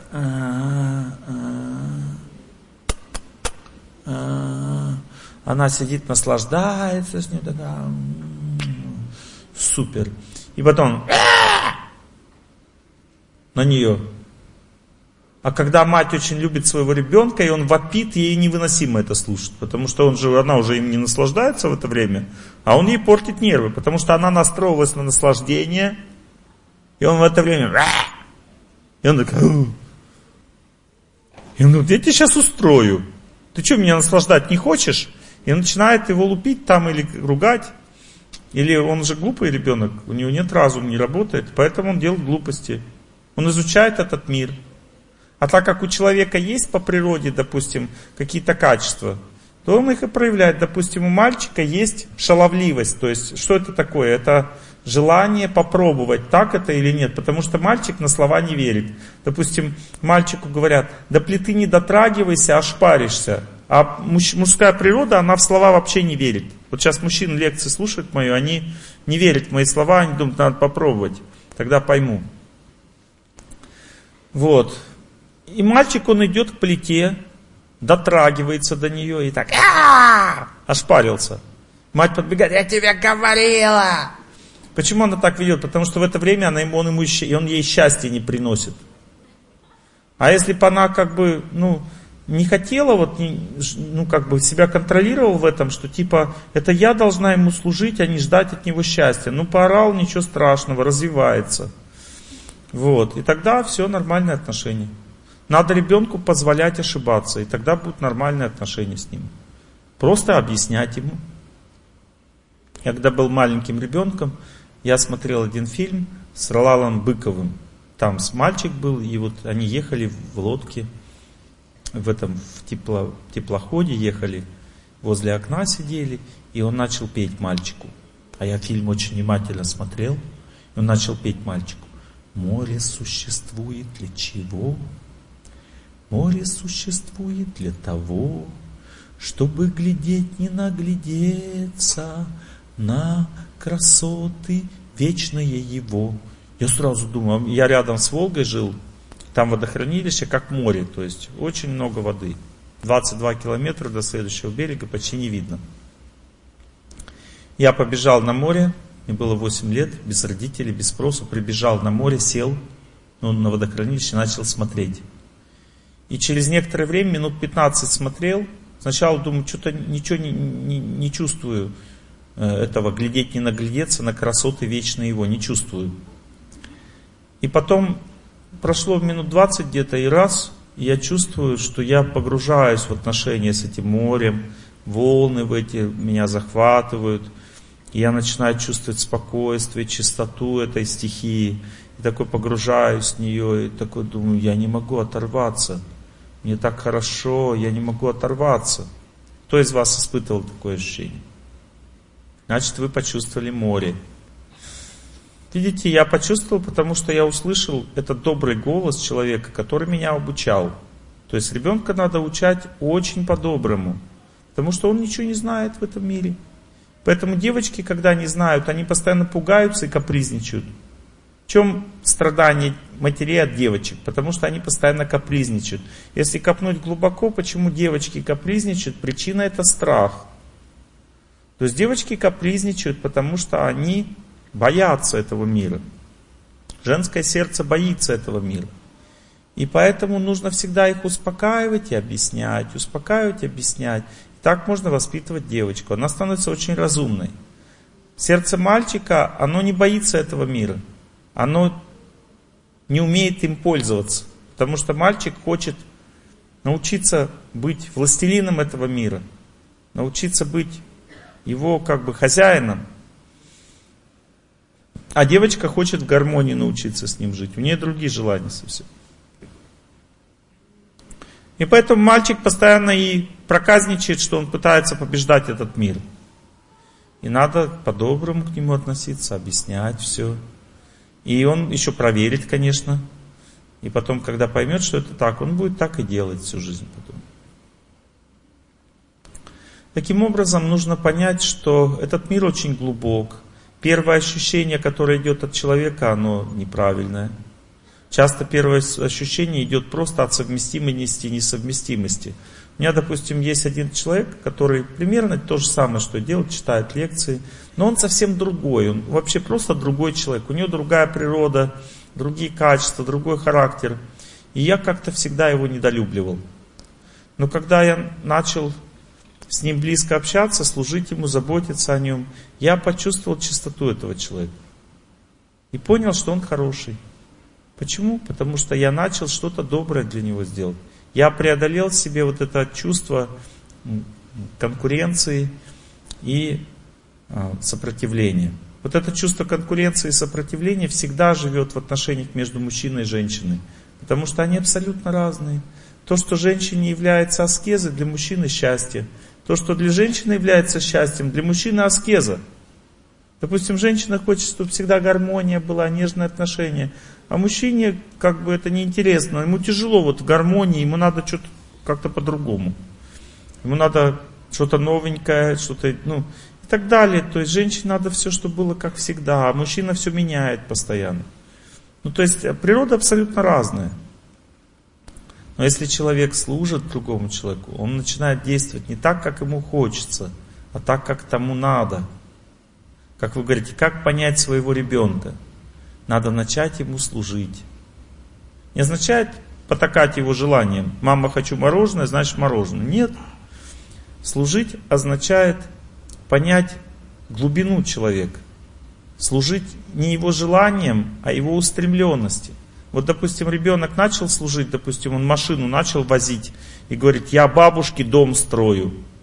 Это серьезно уже, это означает его устремленность. И надо ему помочь. Надо организовать строительство. И он будет строить бабушке дома, вы его вдохновлять, говорит, да, завтра продолжим строить бабушке дом, хорошо.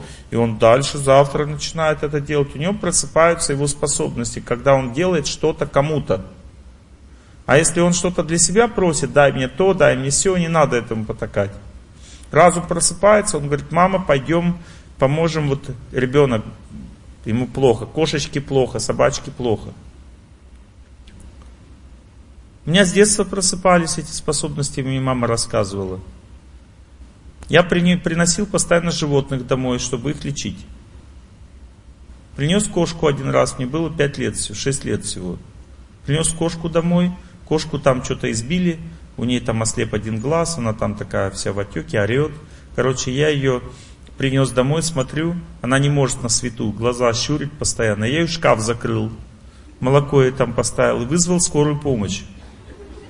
Я узнал, какой номер, позвонил и говорит, алло.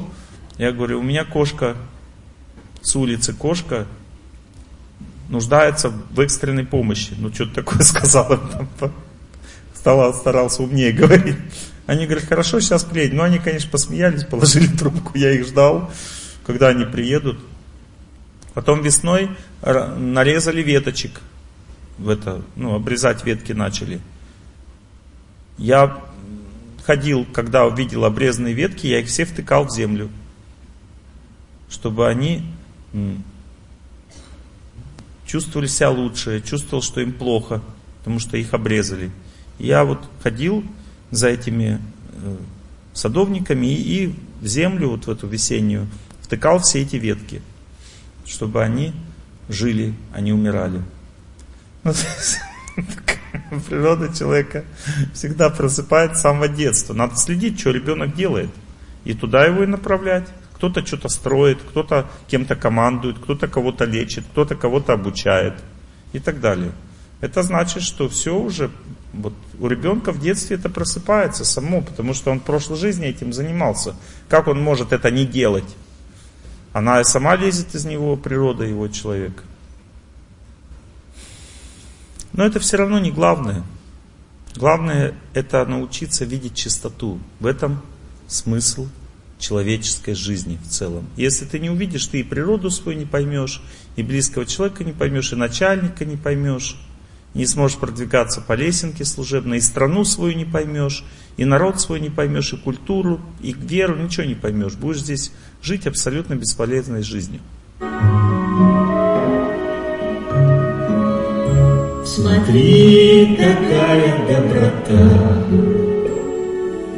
она надежду бережет, что без раздоров и хлыста. Прозрение сердца обретет. Хочешь без раздоров общаться с своим близким человеком, найди в нем доброту. Вот смотри, какая доброта. Найди в нем, у него есть доброта, он душа. Найдешь его доброту, на этой волне с ним и разговаривай. Все, раздоры, до свидания. Найди доброту. Вот у мужчин мужская доброта, у женщин женская. Найди доброту в человеке. На этой волне с ним разговаривай. Он будет разговаривать тебе с тобой так же. Все. И ты никогда с ним не будешь ругаться, будешь всегда все прояснять.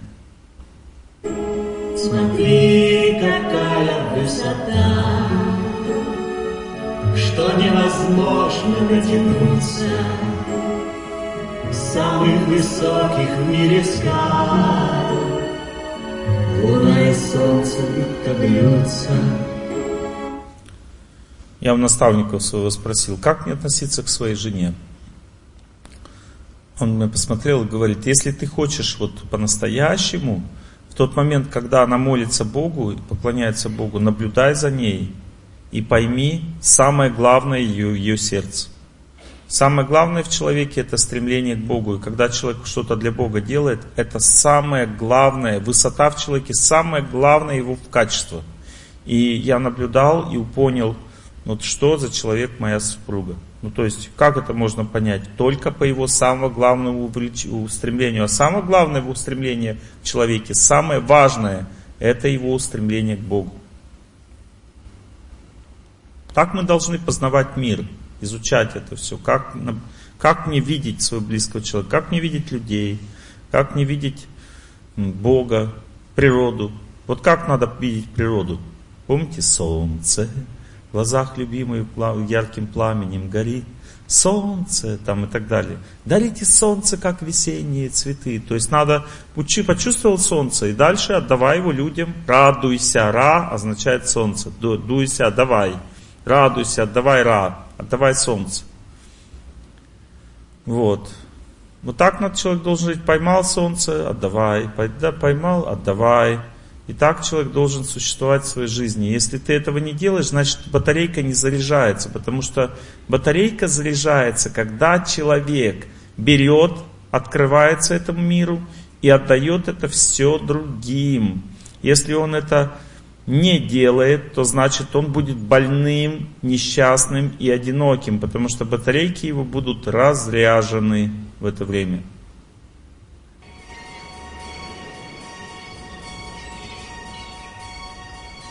Сколько солнца, сколько моря, сколько света. Неужели это мне одной? Я ветрами теплыми согрета жмурюсь и от солнечного света. И сверкает море предо мной.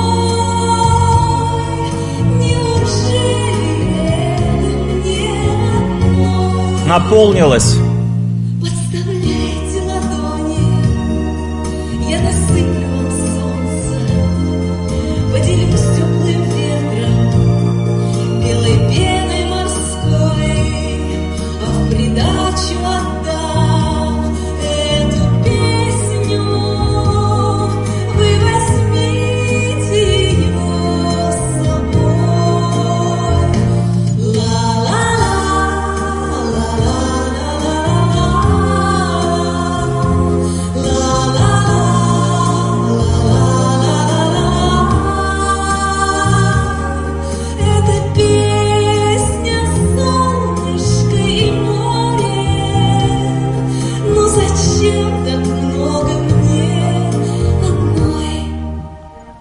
Система ясна?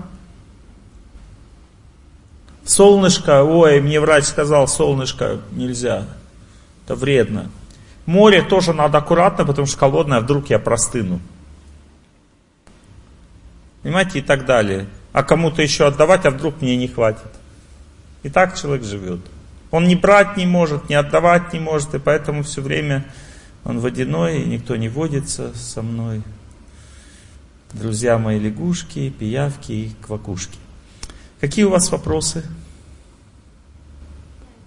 Я же говорил вам, Дивьяроса называется. Дивьяроса называется. Сколовы, супруги Сколовы. Ну, вот девушка передо мной. Вы, да. Вы по теме лекции или там про что-то другое хотите? Ну, спрашивайте. Про развитие, самосовершенствование. А? А, вы хотите спросить?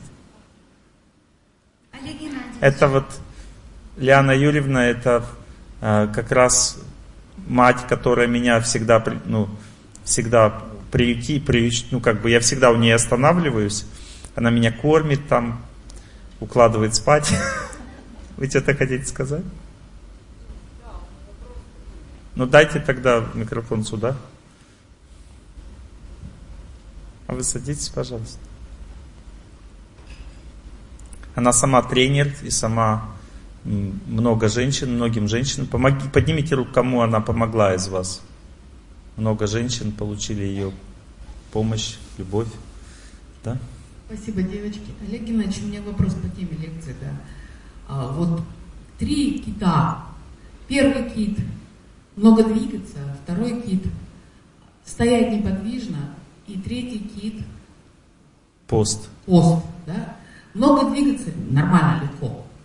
Поститься – вообще без проблем. Но стоять неподвижно – мне проще вообще помереть просто. А Знаете почему? Потому что там и находится ваша старость. Потому что у вас много жара в теле, такого необузданного. И этот жар вас как бы разносит. Он говорит, двигайся, двигайся, не стой. Там, где тяжелее всего делать, там и болезнь. Вот, допустим, мне тяжелее всего было сначала э, статика, так как вам стоять неподвижно. У меня тоже жар как бы основная проблема. Когда я решил, потом у меня напряжение пошло, и мне бегать было тяжелее всего. Я все равно это победил себе. Вот, ну то есть, как бы, там, где ты чувствуешь, не можешь, там и находится то, что надо делать. Но надо делать это аккуратно, потому что там находится уже вулкан. Там накопилась болезнь, ее надо потихоньку убрать из тела. То есть две минутки, да, потом три минутки. Да, вот так потихоньку. Я начал бегать с 500 метров. Вы даже не представляете, как я себя чувствовал. Я себя чувствовал как мешок. Мгм. Поняли, да, с чем? Вот, я просто бежал. 500 метров уже. Нет сил, понимаете? И мы с женой начали бегать вместе, она бежала так же, как я. Хотя она женщина, у нее по природе нет скорости. Я думаю, господи, до чего я дошел? Хотя йогой занимался и постился каждый день, но не двигался много. Потихоньку, помаленьку, потихоньку, помаленьку, все больше и больше, потому что хотелось. И вот в Уфе, когда я был последний раз, я пробежал 17 километров. Была метель, снег. Мы где-то два часа бегали. Уже было достаточно и полтора, еще решили пробежаться. И от чувства, как ничего не болело уже, потому что за два с половиной года все переболело, что могло переболеть от бега. И все тело стало просто вот, молодое. Спасибо. Спасибо вам большое. Также и статика тоже. То же самое. У вас будет сначала ощущение, что все отекает, вам будет страшно. Потом, когда вы постепенно пройдете эту стадию, следующая стадия будет, у вас будет ощущение, что ваше тело становится горячим, и мурашки по телу такие неприятные идут, как будто что-то сейчас порвется. На третьей стадии у вас все тело онемеет, как будто бы его нет. И вы по- подумаете, что я теперь вообще, наверное, м, ну, получу а, пар- парализацию какую-нибудь. Меня парализует, наверное, сейчас. И на четвертой стадии неожиданно появляется легкость. Когда появляется легкость, человек проходит первый круг лечения. Обычно это происходит, когда человек стоит неподвижно где-то 25 минут. Потом где-то через 20 минут еще проходит еще один, все это повторяется. И когда второй раз уже легкость возникает, в принципе этого достаточно. 45 минут стоять неподвижно, это очень большой запас здоровья для человека, для того, чтобы долго жить.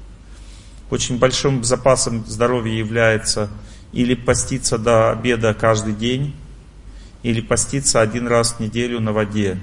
Очень, очень большим запасом здоровья является бегать полтора часа или ходить два с половиной. Если человек достигает этих успехов, ему не надо бояться, что он раком заболеет или каким-то тяжелым заболеванием. Он сто процентов будет жить столько, сколько нужно, потому что когда уже естественная старость наступает, где-то 80, с 80 до 90 лет, человек уже думает, ну, уже хватит. Он сам уже решает, что хватит.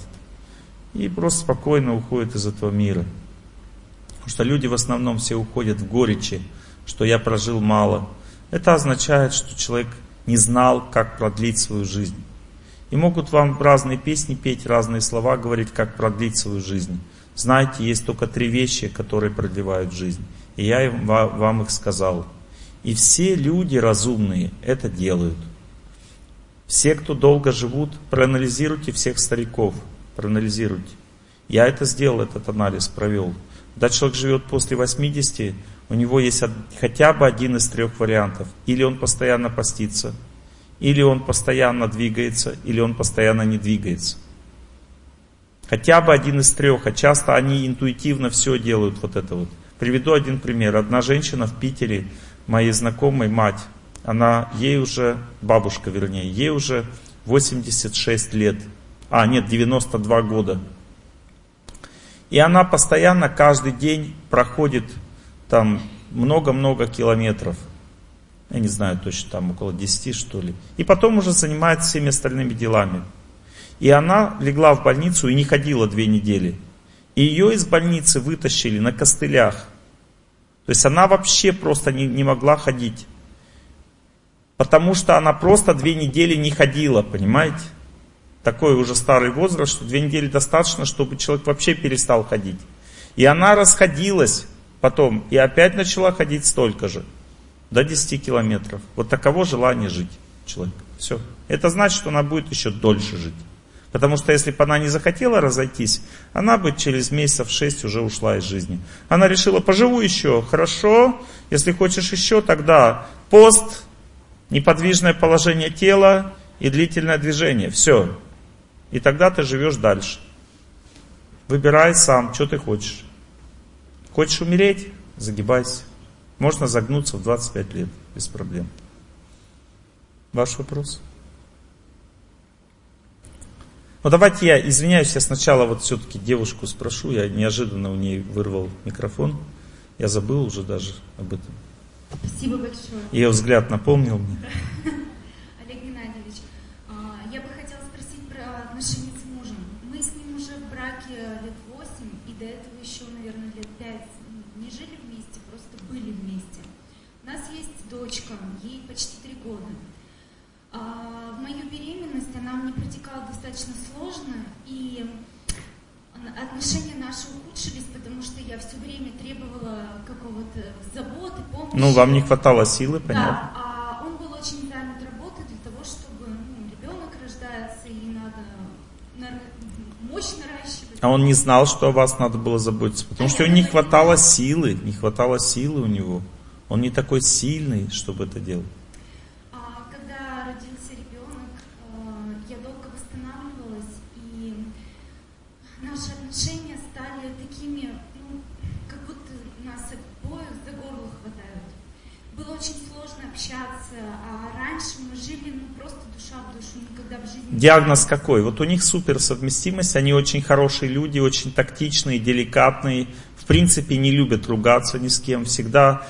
пытаются прояснить правильно отношения. Вот такова эта семья.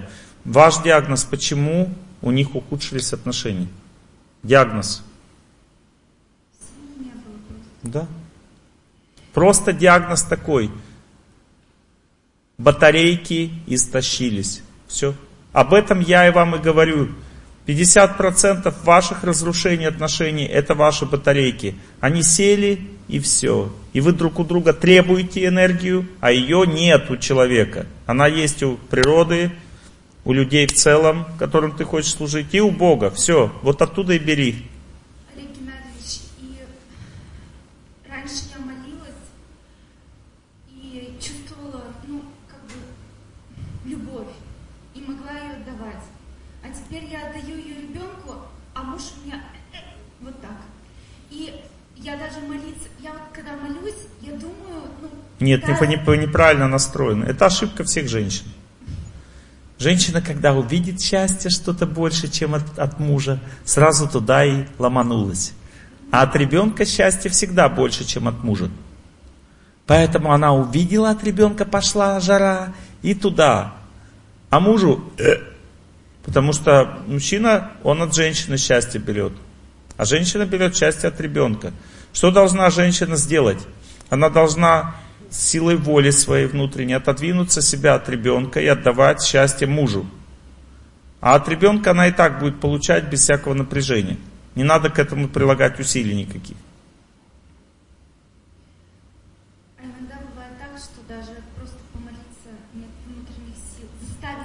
Это значит, надо выходить на улицу и идти. Вам природы не хватает. Я же вам говорил, сначала природа, потом люди, потом Бог. Природы нет, нет сил молиться, все. Нет людей, с людьми нормальных отношений нет, значит вы истощены. Молиться не можете, потому что плохое настроение. С мужем друг на друге повязались, все, начинайте кормить соседей, друзей, птичек, начинайте отношения с этим миром. Раз скорлупу вот эту вот раскройте. Сделайте так, чтобы вы всех любили, и тогда мы откроем дверь, соберем друзей. Песню запоем, станет всем теплей. Кто услышит нас, тоже запоет. Чистая слеза с неба упадет. Наполнитесь людьми. Мы стараемся, спасибо. Вы сейчас умеете наполняться только Богом. Вы не природой, вы лентяйка, природом наполняться не можете. Двигаться не любите, статики никакой нет, поста никакой нет. Вот. Отношения с людьми вы замкнуты на, на только на себе с мужем. У вас мало отношений с людьми, чуть побольше, чем, конечно, движение. Вот. И много отношений с Богом. Дисбаланс. То есть вы наполняетесь Богом, все классно, но у вас уже нет сил для здоровья, и у вас нет отношений с мужем, потому что нет наполненности от людей. Все. Вот такой диагноз.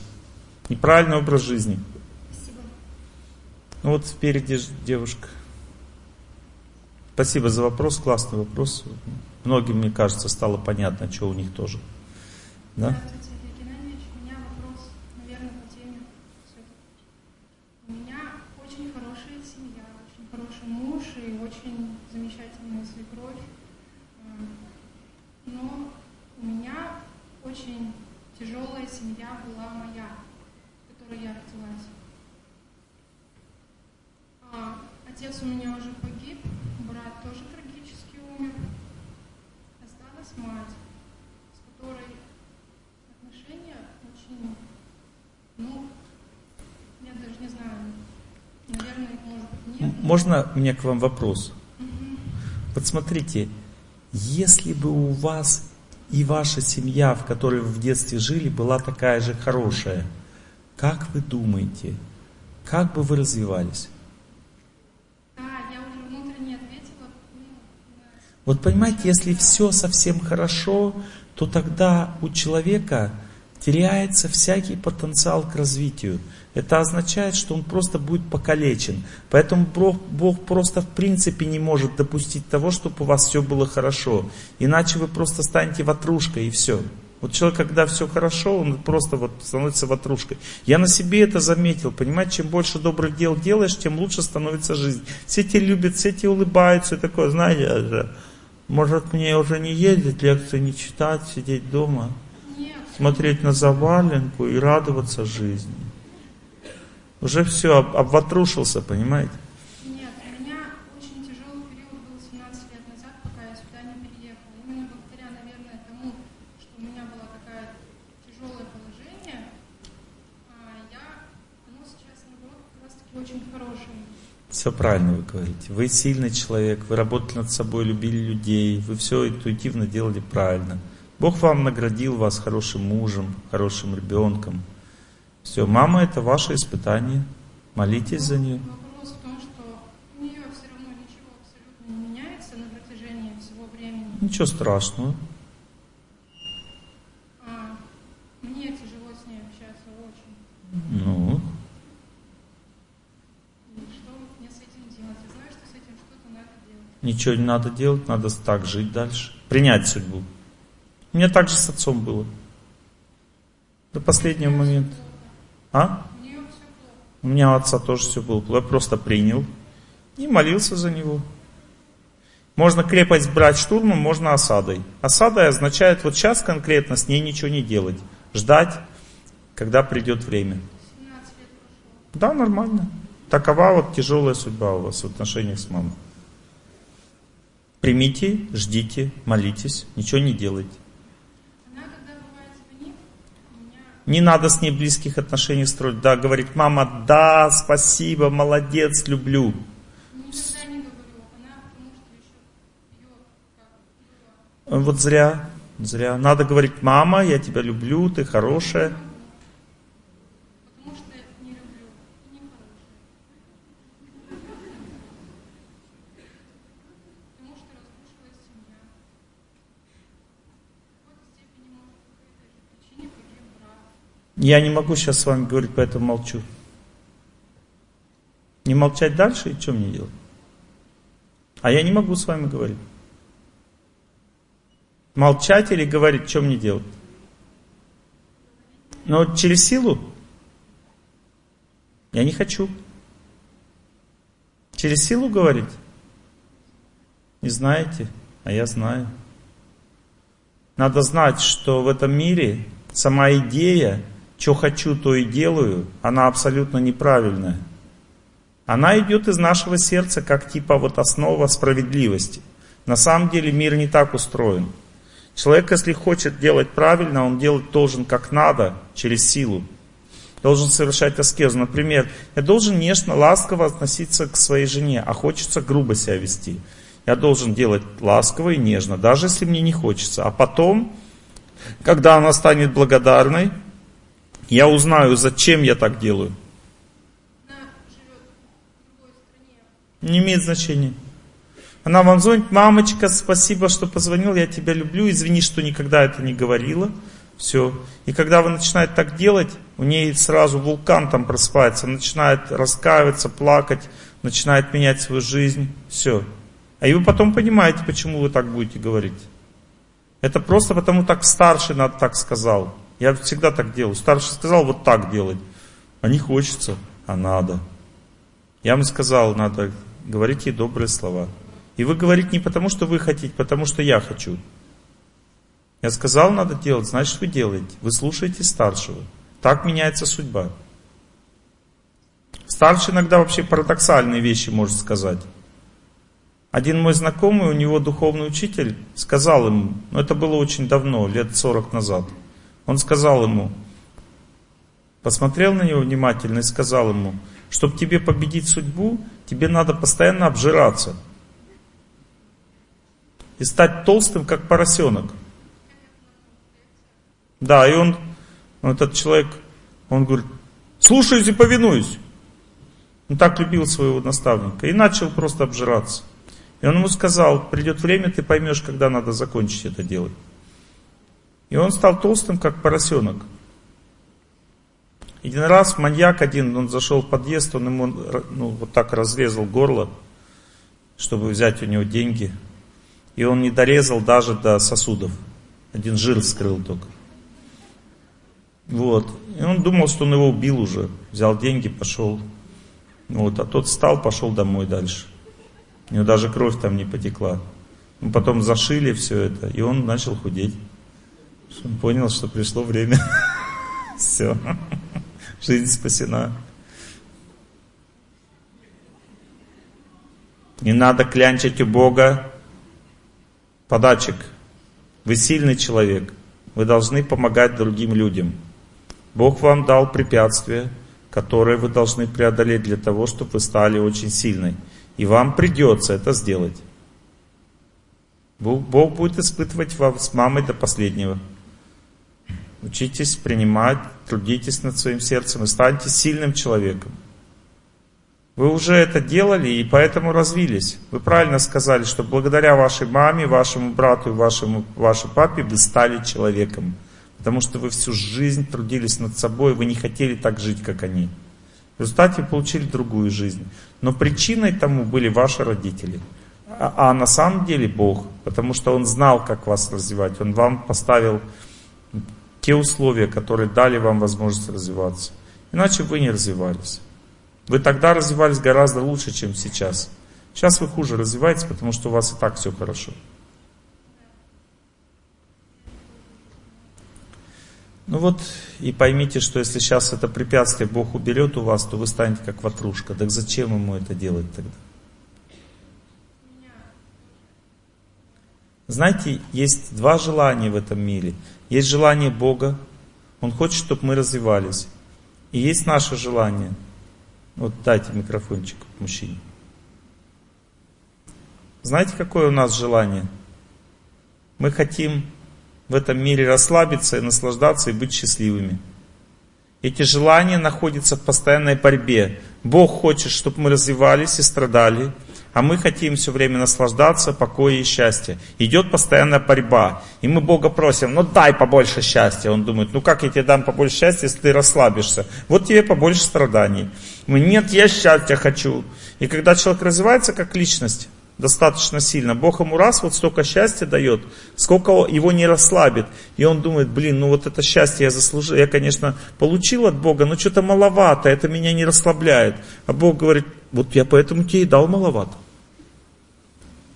Добрый вечер, Олег Геннадьевич, большое вам спасибо за ваши лекции. Вопрос такой.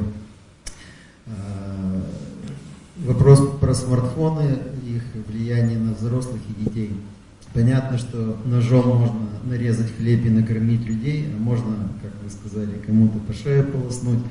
Вот. Э, сейчас э, память у многих людей очень плохая, вынуждены пользоваться э, костылем, смартфоном. Взрослые еще как-то, ну точнее, скажем так, взрослые, если вынуждены этим пользоваться, то вопрос у меня такой, допустим, как улучшить память.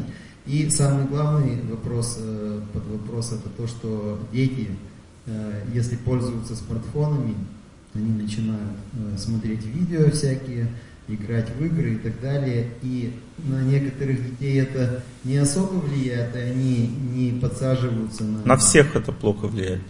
Просто есть у детей хороший период, они в это не подсаживаются. Как наступает плохой период – Человек становится зависимым, потому что он отвлекается от плохого периода с помощью погружения в, во внешнюю вещь. Он не знает, как побеждать судьбу ребенок, его никто не учил. Поэтому он подсаживается, когда плохой период. Точно так же все люди выпивают одинаково, но кто-то становится алкоголиком сейчас, а кто-то станет потом. Почему? Потому что когда плохой период наступает, тогда человек и начинает спиваться, потому что он не может с ним справиться. А если хороший период, человек не спивается. Вот и все. То есть, получается, вообще нельзя детям давать смартфоны? Надо все использовать для блага. Вот, допустим, мы не можем не давать смартфоны, потому что тогда мы делаем человека вне общества.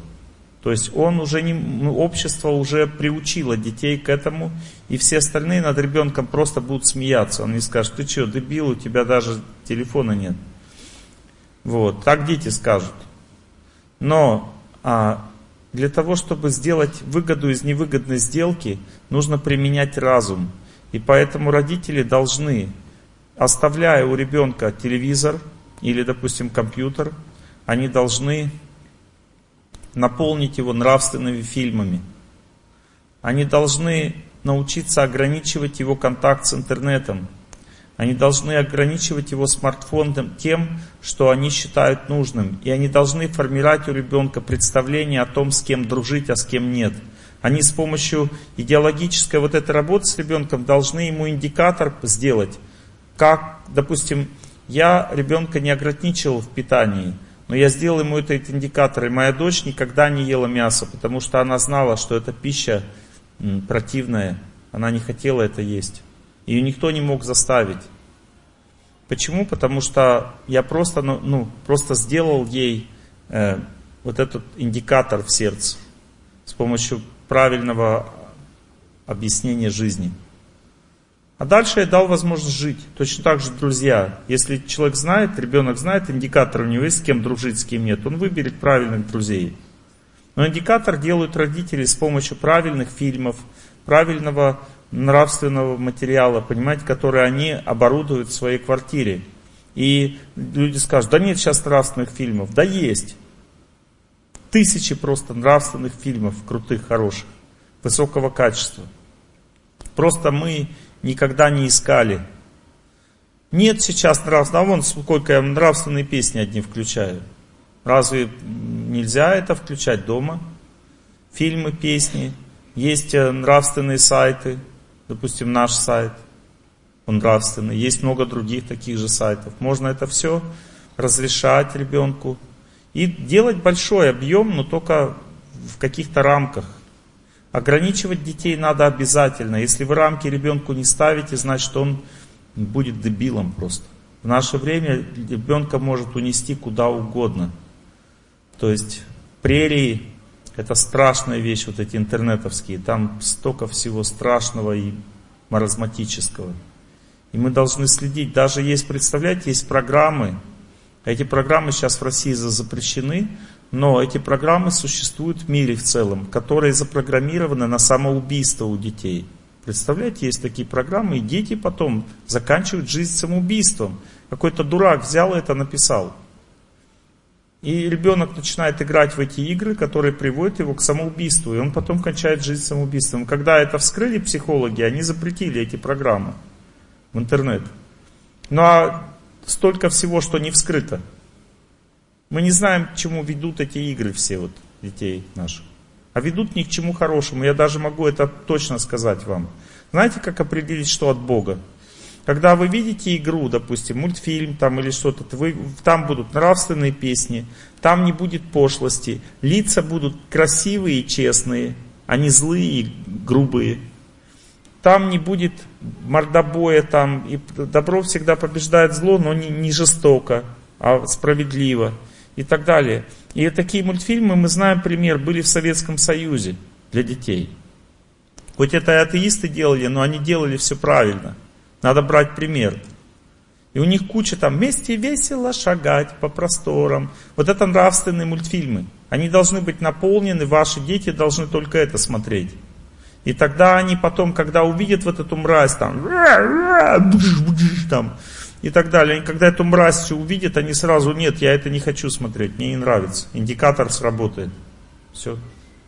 Ну, тем не менее, проще ведь ребенку погрузиться в это, имея смартфон. Может быть, проще тогда с кнопочным телефоном.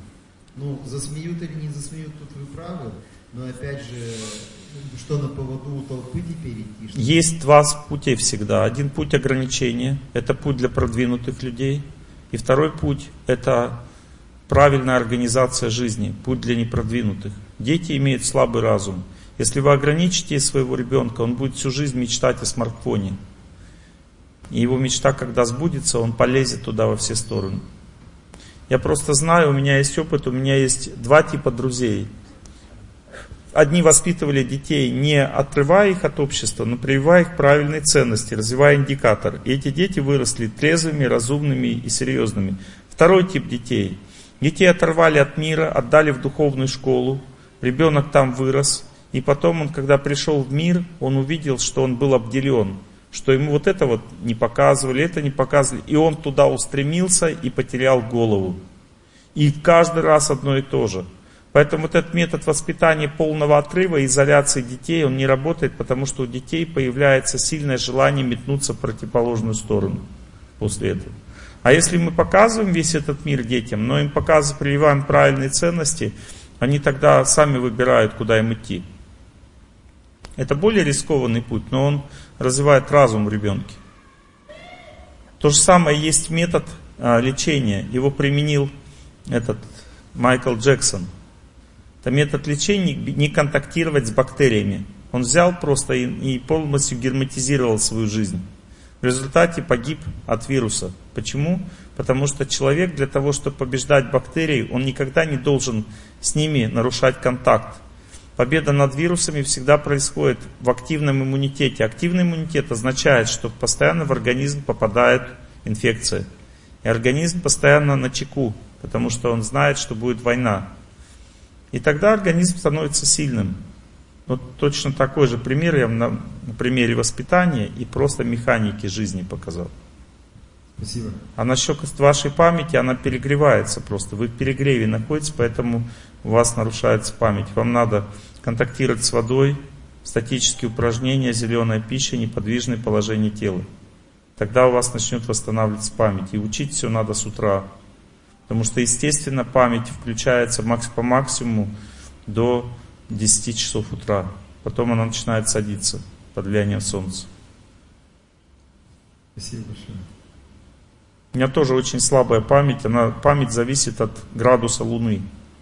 Я когда родился, э, Луна может быть э, до 90 градусов. Я когда родился, у меня Луна была, то есть это, ну, это называется, как это называется, когда Луны нет. Новолуние, да. То есть у меня Луна была всего 4 градуса. И это значит очень чувствительная психика, которая могут ножичек почувствовать, но памяти никакой. Природно. Я научился запоминать. Я просто научился это благодаря успокоению, усмирению себя и повторению многократному. Поэтому просто Изучайте себя, знайте, когда. Я всегда учил рано утром. Все, что мне надо было учить. Спасибо, что ходит на лекции. Спасибо. Ваш вопрос, женщина, сзади вот. Да? Да? У нас где помощники-то? Он отпустил микрофон, просто дал ему возможность самому двигаться. Но он обычно движется не туда. Спасибо большое, Олег Геннадьевич, за то, что вы нам приехали. Наконец-то у меня появилась возможность задать вопрос. Он, наверное, больше касается веры. Может быть, я сейчас какие-то, конечно, шокирующие буду вещи спрашивать, но тем не менее, вот душа моя хочет знать ответ. А, мне, значит, 31 год, я была замужем, но я развелась. Вот, и весь этот период, где-то 9 лет, а, у нас не было детей с мужем. Хотя все по показаниям у нас было хорошо. И вот сейчас, когда я уже перешла, так скажем, 30-летний рубеж, я задаюсь все чаще и чаще вопросом. Вот э, если значит, нет детей, значит мне не положено, да, получается? Нет, значит просто вы не, не научились сделать так, чтобы они были. Вот. Естественно, этот вопрос веры в том плане, что если нет, то учись, отдавай, молись. Но тут... Нет, это касается вашего здоровья, просто физического. У вас очень сильное напряжение внизу тела. Даже ноги, наверное, болят, да, иногда? Ну, варикоз есть, да. Да. Вот это напряжение, если вы уберете, у вас сразу появится зачатие. Напряжение убирается с помощью длительной ходьбы и неподвижного стояния. Все. Хорошо, спасибо. Просто, знаете, в чем еще вот вопрос-то был? Потому что вот этот материальный мир, он все-таки давит, да, снаружи. Это факт. Да. да. И получается, каждый раз ты все думаешь. Либо, значит, я живу правильно, молюсь, так скажем, не выпрашиваю, но делаю все для того, чтобы вы хорошо живете, правильно, да. Спасибо. У вас есть муж-то сейчас, я так и не понял. Но у меня друг. Я развелась. Какой друг? Ну, если быть откровенной, то я бросила мужа. Вот так. Ну вот он поэтому и друг, надо раскаиваться сейчас. А чего вы не расписываетесь с ним? Ой, там ситуация очень тоже сложная. Вот девушка... А ситуацию сложную кто дал? Ну, наверное, опять-таки повторюсь своим невежеством. Господь сказал вам, не хочешь отрабатывать свою судьбу с мужем, живи одна. Надо раскаяться сейчас. Он ждет ваш, вас муж, ждет еще, нет? По-моему, он увлекся девушкой, ему там очень хорошо. Хотя я не могу до сих пор забыть его. Мне кажется, что я его до сих пор... Представляете, женщина что вытворяет? Сама бросила Да. и потом сама же ну, не да, может. да, к сожалению, на своих граблях получается учиться. Давайте раскайтесь и как бы друга в ЗАГС за шкирку. Ой, там тоже все очень сложно. У друга двое детей, он ушел от жены, и, в общем... Не имеет значения. Бог дал мужика в ЗАГС за шкирку. Понятно. Можно я еще э, к первому вопросу вернусь? Я говорю, Женщины, вы поняли, да? Бог мужика дал. Кто там из вас кому поцарапает фейс, это уже там вы сами решите. Вот, но Бог мужика дал. Или за шкирку в ЗАГС, или живем отдельно. А если вы вместе живете и не в ЗАГС, то это будет разруха 100% отношений. Понятно. Вот еще раз все-таки договорю да, свой вопрос. Общество давит и говорит, тебе уже столько лет, ты уже определяйся, иди и делай эко. Но я говорю, у меня свой диалог с Богом, и я буду Да. жить и верить, что у меня само все Правильно. Или ходите а, 2 часа 10 минут, 15 минимум, и стоите где-то час 5 минут, и с этого момента у вас появляется возможность зачать. Все. На это надо делать хотя бы и то, и другое два раза в неделю. Аскеза побеждает судьбу. Все. Спасибо, благодарю, Олег Геннадьевич. Потом мне доложите, кто родился. Я уже знаю, кто будет, но не скажу.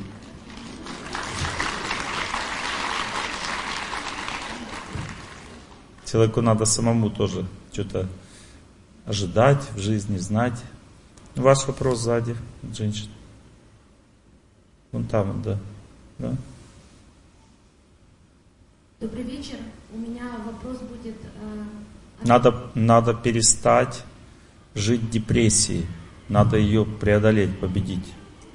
Заставить себя стать сильнее этого всего. Это уже ответ. Как считаете нужно? Спасибо, Олег Геннадьевич, я поняла. Но все-таки я задам вопрос. У меня вопрос по поводу поста. А, Конкретно, как его проводить и с какого возраста? Можно ли детям? И хотя бы пример, можете день привести пример, как кушать? То есть постимся до обеда, дальше что? Чтобы было понятно. А потом кушайте, как обычно. До обеда пост вообще не требует даже выхода. Просто пьете воду и все. Самый простой пост. Если вы хотите поститься весь день, то тогда надо знать, что правило такое. Во время поста нельзя думать о еде. Надо думать о Боге, о делах любимых, быть очень сильно занятым и никогда не отвлекаться, не думать о том, если вы зациклились на еде и как сильно хотите, надо прервать пост и кушать просто. Но если вы можете заставлять я не хочу кушать, я хочу жить, я хочу всем желать счастья и целый день, лучше всего научиться до обеда хотя бы поститься так, ну, несколько месяцев так делать, несколько раз в неделю до обеда просто не есть. А потом попробовать поститься весь день на воде. На воде пост самый простой, легкий и самый лечебный. Все остальные виды посты сложные, и не нужно экспериментировать, можно пострадать. А, еще по поводу Следует детей, с знать, какого что, следует знать, что надо также во время поста учитывать свои психические потребности. То есть, если человек, допустим, имеет низкое чувство собственного достоинства или слишком высокое, он, у него плохое положение в обществе, у него не переваривается пища, у него нет оптимизма в жизни и плохо, плохо усваиваются вещества в организме, то тогда пост должен быть в воскресенье. Если у человека нет любви к близким, к родственникам, нет близости, родственных чувств, нет на- нарушен сон, не может нормально спать, если он не может расслабиться, если он э, чувствует, что у него нет тонкого восприятия мира, то ему тогда надо поститься в понедельник. Воскресенье день солнца, понедельник день луны. Sunday, Monday, Monday. Вот, следующий день, вторник, это день, в который человек должен поститься, если у него слабая воля, если он гневается, если у мужчины нет детей, а у женщины выкидыши. Вот. Если человек имеет слабый иммунитет, если у него нет храбрости, то тогда он постится во вторник. Во вторник можно также поститься перед операцией. По вторник, если грозит операция. И делать ее тоже по вторникам надо. Только в этот день операцию лучше всего делать. Если человек чувствует, что нет гармонии с природой, у него нарушение ритма в сердце, там цикл нарушен, э, еще что-то нарушен, какие-то ритмы в организме. Если человек не может разговаривать с людьми, заикается, или он устает от разговоров, или хочет быть один, или у него нет друзей, тогда в этом случае надо поститься по средам. Это день Меркурия. Если человек сильно слабо вдохновляется, в диполеснике живет, если у него нет целеустремленности, решимости не хватает, не может рано вставать, не хватает энтузиазма в жизни, тогда пост четверг. А также, когда нарушен иммунитет и нарушены отношения со старшими. Если человек не чувствует красок жизни, счастья, у него нет сладких отношений в семье и нарушены гормональные функции у мужчин и у женщин, тогда пост в пятницу. А если все хреново в жизни, тогда пост в субботу. С некоторые говорят, а мне вот все вот это вот, и тогда что? Тогда в субботу. В субботу человек постится, когда у него в жизни непреодолимые трудности.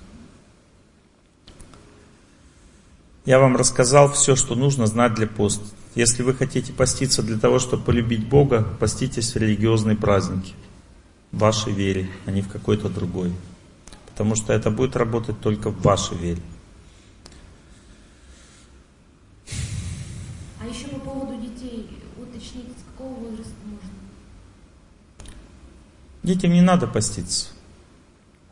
Детям также не надо долго ходить и не надо долго стоять. Детям нужно просто оптимизировать жизнь, чтобы они много двигались в целом, чтобы они обязательно контактировали долго с водой. Это нужно тоже детям. И тогда дети будут здоровы. Нужно, чтобы у них было хорошее настроение, стараться поддерживать в них хорошее настроение и найти им какую-то секцию, ну, чтобы они двигались. То есть детям нужно просто вырабатываться, то есть много достаточно двигаться, и тогда дети будут здоровы. Благодарю. Ну вот девушка, которая взяла микрофон, но ей потом не дали. Спасибо большое. У меня такой вопрос, насколько целесообразно стремиться создать новую семью, допустим, после 45. Это будет способствовать духовному развитию? У вас есть дети? Да. Меня взрослая дочь живет в другом городе. Вам хочется замуж? Иногда. В основном нет, да? Нет, в основном да. Смотрите. Я боюсь, что это остановит меня, допустим, в духовном росте. Как-то перенаправит меня. Ну, поэтому дело действуйте избирательно. Вы как бы настроитесь выходить замуж, но не, настройтесь не выходить за человека, который не развивается духовно. Ограничить выбор. Ограничить выбор, да. И женщины должны знать, что если женщина привязалась к комфорту, внутреннему комфорту, одиночеству, она никогда не выйдет замуж. Потому что женщине лучше всего, хорошо, больше всего хорошо, любой женщине, только с самой собой. Это самое комфортное состояние для женщины быть самой собой. Это состояние мышки-наружки. То есть села в норку и все хорошо. Когда женщина стала мышкой-наружкой, она не сможет выйти замуж просто в принципе, потому что она всегда будет сравнивать жизнь с этим человеком со своим комфортом. Если она это сравнивает, то шансов выйти замуж нет. Сейчас, скорее наоборот, женщины ведут более активную жизнь, а мужчины сторожат диваны. Это понятно, но я говорю о внутреннем состоянии. Женщина может вести активную жизнь, но она при этом будет привязана к своему э, статусу кво, будем так говорить. Это и есть мышка-наружка состояние. нужно стараться из этого состояния выходить и искать мужчину. Да. Спасибо. Нужно его не искать, а настроиться, что он должен появиться, я готова принять. Женщина не, не ищет, она просто настраивается. Когда она настроится, то ее начинают искать. Женщины в основном не готовы настроиться выйти замуж. Они в основном боятся. Но если настроилась решительно, начала всех заботиться, служить, то сразу пошла волна. Давайте я вам расскажу немножечко про молитву. Еще немножечко расскажу, чтобы вы, потому что много вопросов. Я сейчас их все объединю, чтобы вы знали, как это делать. Молиться нужно в своей вере. Те молитвы, которые вам вашей вере даны. Знайте, что есть несколько типов молитв. Есть молитвы просьбы. Ну, хочется попросить, попроси. Только не думай, что это победит судьбу. Есть молитвы, которые настраивают тебя на этот мир. Молитвы называются ритуальные молитвы. То есть они произносятся для того, чтобы человек вошел в контакт с чистой силой, которая живет в сегодняшнем дне. Рит, рита, санскритское слово рита означает вселенский ритм. Ритуал, ритм, все эти слова от одного корня. Это ритм Бога. Когда человек читает молитвы, утренние правила, вечерние, он входит в этот ритм и более счастливо живет на земле. Есть молитвы, которые предназначены для познания мира. То есть человек читает это длинные такие молитвы типа псалмов, и в это время он постигает мудрость мира. Есть молитвы, которые в основном не рекомендуются мирянам, то есть простым людям, не рекомендуются читать. Вернее, не то, что не рекомендуются, а скорее э, старшие ну, знают, что они не будут это делать качественно, правильно. Эти молитвы короткие, они прославляют Бога или составлены из имени Бога, как Аллах Акбар, допустим, или прославляют Бога, направлены на Бога как-то и так далее. Эти молитвы читаются на четках, и эти молитвы являются самыми главными в жизни человека, потому что эти молитвы, как вот сверло, допустим, сверлит, оно пробивает дырку в стене. Так и эти молитвы пробивают дырку в куполе наших грехов. То есть, когда человек одну и ту же молитву повторяет, он в одну и ту же точку бьет. И постепенно эта молитва, она все ближе, ближе к душе его приводит. И сначала человек душу чувствует очень, как через дырочку смотрит, очень слабо. Но именно вот эти молитвы повторяет, когда человек одно и то же много раз, то он реально уничтожает препятствия в своей судьбе, потому что его видение своей жизни становится более чистым. Эти молитвы лучше всего читать не самому в одиночку, хоть и будет сильно хотеться именно так делать. Потому что мы очень сильно привязаны к себе, и когда человек наедине с собой молитву повторяет, он просто приспосабливает молитву к своей судьбе. Другими словами, он повторяет молитву, а сам думает о чем-то другом. Это означает, что эта молитва вообще никак ему не поможет в жизни, это просто самообман. Второй вид самообмана – это когда человек молится и думает об объекте молитвы. Например, он молится за сына и думает о сыне во время молитвы. Это самообман, потому что эта молитва никогда не поможет. Одна женщина ко мне подошла, говорит, Олег Геннадьевич, я три года за сына молюсь, и ему не помогает. Я сразу и вопрос, а о ком вы думаете во время молитвы? Она говорит, о сыне, конечно. Я говорю, ну это значит, что вы можете еще 10 лет молиться и никогда не поможет. Потому что если вы думаете о сыне и молитесь, значит Бог туда войти не может. Потому что вы говорите Богу, я сама помогу, не мешай. То есть вы сами же думаете, сами и помогаете. Ну замечательно, он и не лезет. Хочешь сама помогать, помогай, если можешь. То есть в это время что происходит? Так как вы молитесь, вы чуть-чуть контактируете с Богом и сильно контактирует с сыном. Это значит, чуть-чуть от Бога через вас идет сыну. И это самый примитивный и неправильный тип молитвы. Потому что в это время человек просто зря время тратит.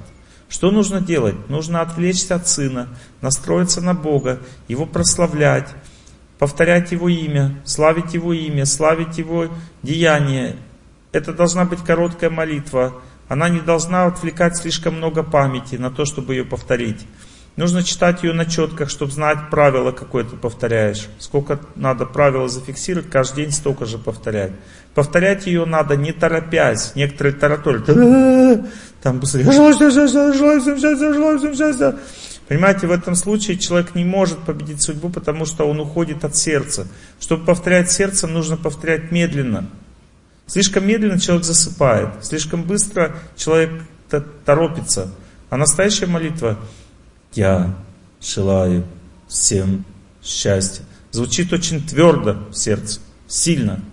«Я тебя люблю». Я тебя люблю, я тебя люблю, я тебя люблю. Зачем люди так сильно торопятся? Они быстрее хотят сделать правила. И это становится искусственным. Это просто для отвода глаз. На самом деле человек должен понять, что если он повторяет медленно и четко, это Богу больше нравится, чем он повторяет часто и бестолково. Следующее, что нужно знать, это то, что молитву сам человек все равно не сможет повторить правильно, потому что он привязан к своей жизни так, как преступник привязан к наручникам. Оторваться самому нереально от себя. Нереально просто. И для того, чтобы от себя оторваться, человек должен сначала узнать голос разума, побеждающий судьбу. Это голос памяти. Вот смотрите, допустим, я вот сейчас без памяти просто от себя говорю. Я желаю всем счастья. Этот голос никогда не победит судьбу, потому что он прямо от судьбы и произносится. Для того, чтобы победить судьбу, нужно свой голос соединить с памятью о Боге. Я, допустим, концентрируюсь на наставнике на своем, я не могу Бога вспомнить, я его не видел. Я видел наставника, который идет к Богу, и Бог живет в его словах, его поступках, его милости. Я вспоминаю наставника и повторяю, я желаю всем счастья. Я стараюсь сильнее вспомнить его. Я желаю всем счастья. И соединяю голос свой с голосом наставника. Это голос разума, который побеждает судьбу. А теперь смотрите, я просто слушаю тех, кто молится, и тогда мой звук опирается на их эмоцию, на их силу. И мой звук становится во многократно сильнее, чем просто мой голос, который опирается на собственную память. Поэтому и говорится, что в наше время, когда люди очень слабы, только совместная молитва становится самым сильным орудием для победы над судьбой. И поэтому люди должны стараться не в одиночку повторять, а вместе со старшими. Это гораздо сильнее действует, чем если бы они повторяли в одиночку. Смотрите, я включаю тех, кто молится.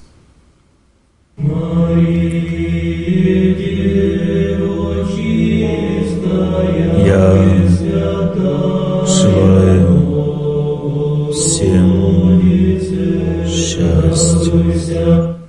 Я желаю всем счастья. Видите, мой голос гаснет.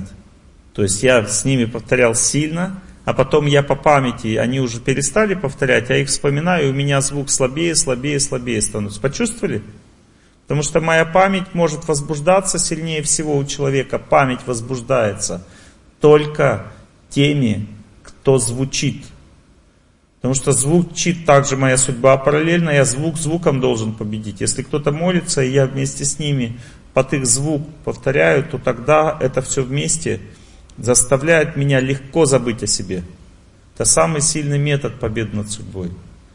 Но также следует знать, что если человек молится, он должен также возбудить свою веру. Для возбуждения веры существуют предметы, которые вы бесконечно верите. Например, произошел какой-то случай, это знак Бога. Допустим, вам дали какой-то предмет, и бац, он сделал чудо, вам победил судьбу в чем-то. Допустим, это может быть, допустим, крестик, или это может быть освященная вода, или может изображение какой-то чудотворной иконы, или может это быть изображение какого-то святого человека, который вас сильно вдохновил, и вы почувствовали изменения в своей жизни. Это знак Бога. Вы должны это поставить на алтарь. Потому что, когда вы начинаете молиться, вы должны обязательно взять в руки тот предмет или посмотреть на него очень внимательно, который возбуждает память о Боге. И этот предмет Богом дан вам как знак, что вот, вот что тебе поможет. Послушайте.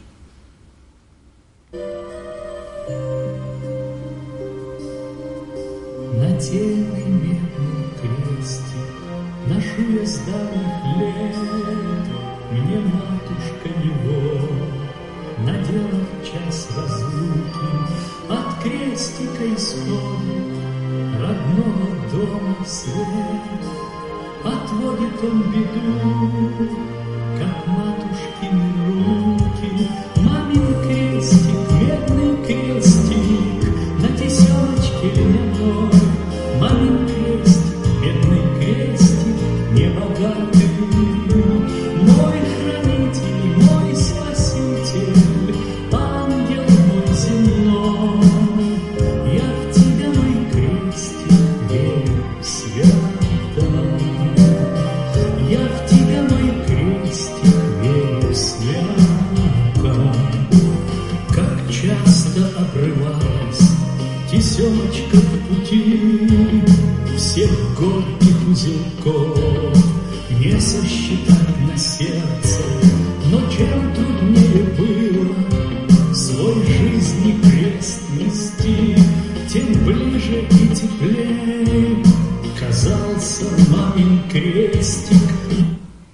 Вот она формула.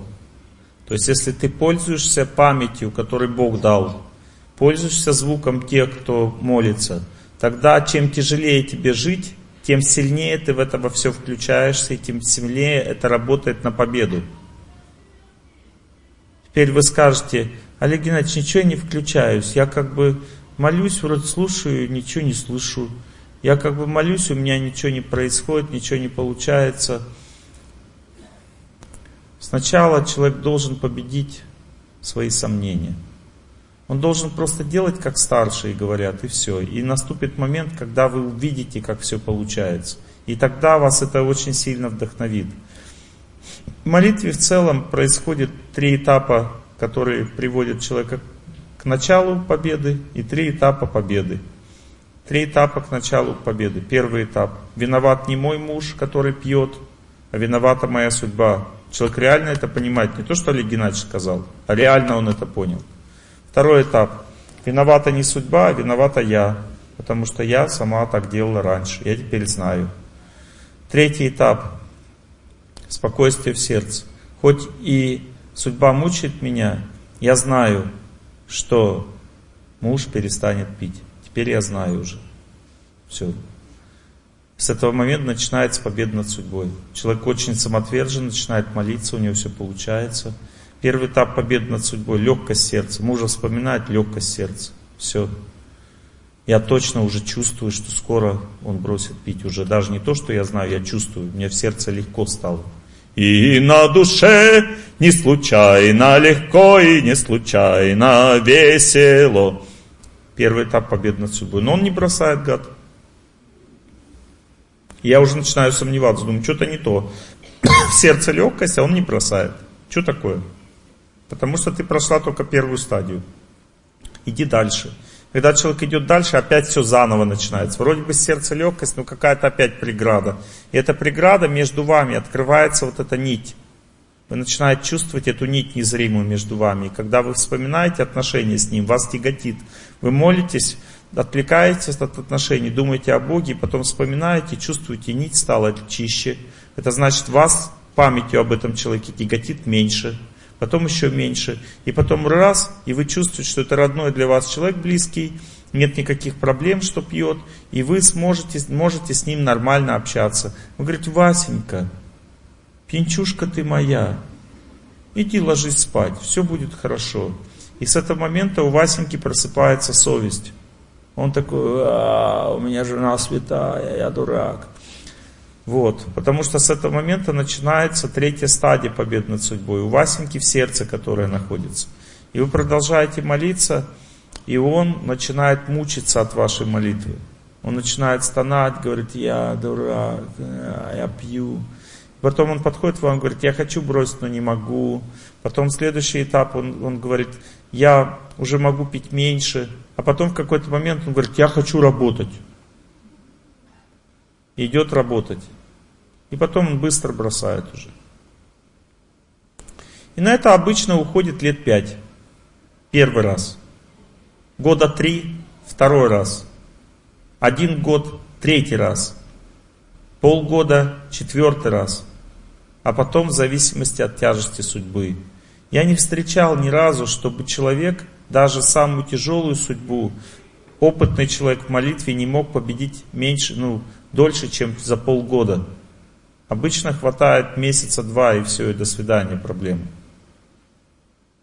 Но так как человек не верит, у него нет опыта, нет концентрации, это может длиться сначала очень долго, первый раз, потом второй уже легче и так далее. Для того, чтобы усилить эффект молитвы, человек должен совмещать молитву с победой над судьбой в виде поста и неподвижного положения тела. Поэтому, когда человек сел молиться утром, он не должен еще есть. То есть нужно до еды всегда молиться. Сначала помолились, потом поели. Тогда у вас постом является просто ночь. Вы спали, ничего не ели. Это ваш пост. Вы с утра можете попить воды и сесть молиться. То есть человек должен знать, что когда он не двигается, включается разум. Когда он двигается, включается ум. Человек также может читать молитву во время движения, но эта молитва не предназначена для победы судьбой. Она предназначена для оценки того, что с вами происходит сейчас. Например, у вас ну, непонятно, как строить отношения с человеком, с каким-то. Непонятно, что делать там, сказать что. И вы тогда ходите, когда молитесь. Вы ходите туда-сюда, туда-сюда, или идете куда-то далеко. Лучше по природе идти, читать молитву и слушать наушники голос тех, кто молится.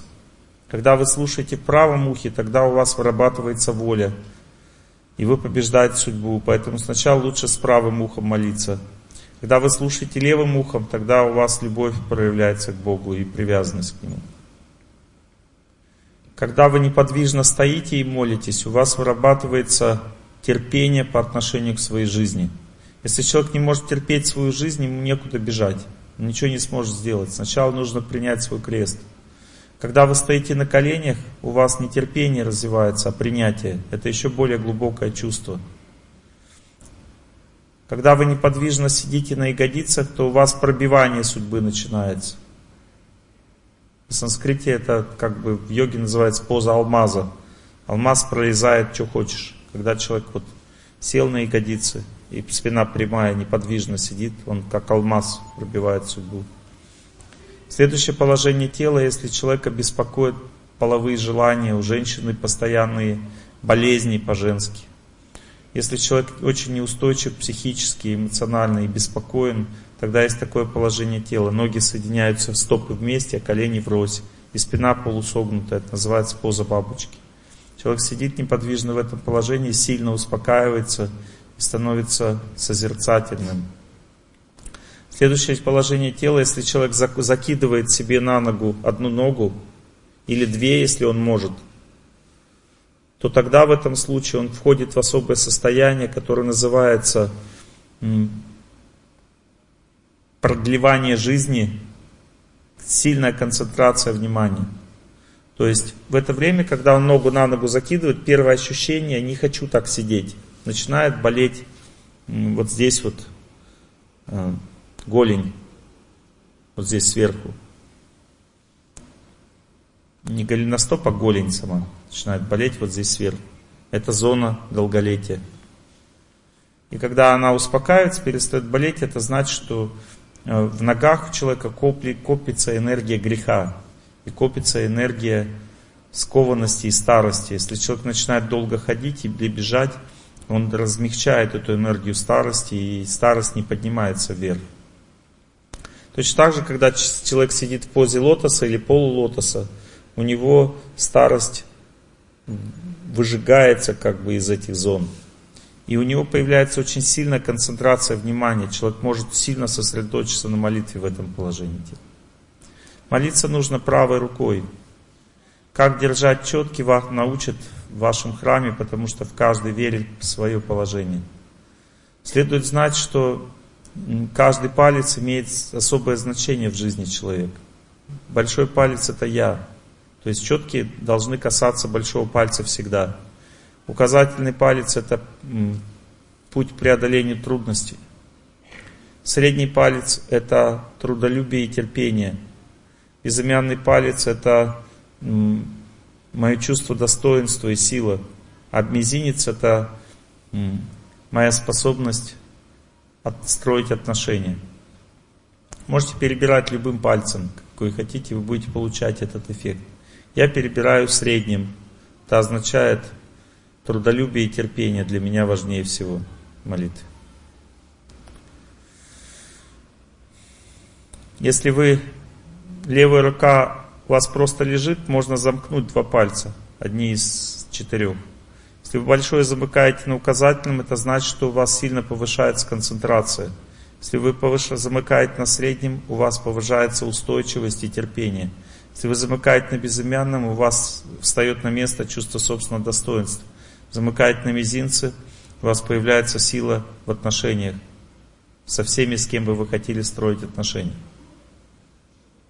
Если вы имеете алтарь, а его надо обязательно иметь, потому что это место силы, то надо обязательно его закрывать от животных, от любых взглядов и всегда протирать перед молитвой. Никогда не позволять его осквернять ни скверным словом, ни взглядом, ни скверной пищей, ни вином, ничем. То есть нужно открыть алтарь и вино, которое освещается в храме, не является вином, портящим жизнь, потому что оно связано с Богом, а не с духами. Если вино никто не освещает, то в него автоматически заходят духи веселящие. А если вино освящено, то оно связано с Богом и является таинством понять, что это так. Вино невежественный продукт сам по себе, но если оно на алтаре освящено, то это таинство – в него ходит божественная сила. Но чаще всего его разбавляют, и это даже там градуса почти не остается. Потому что вином даже назвать нельзя.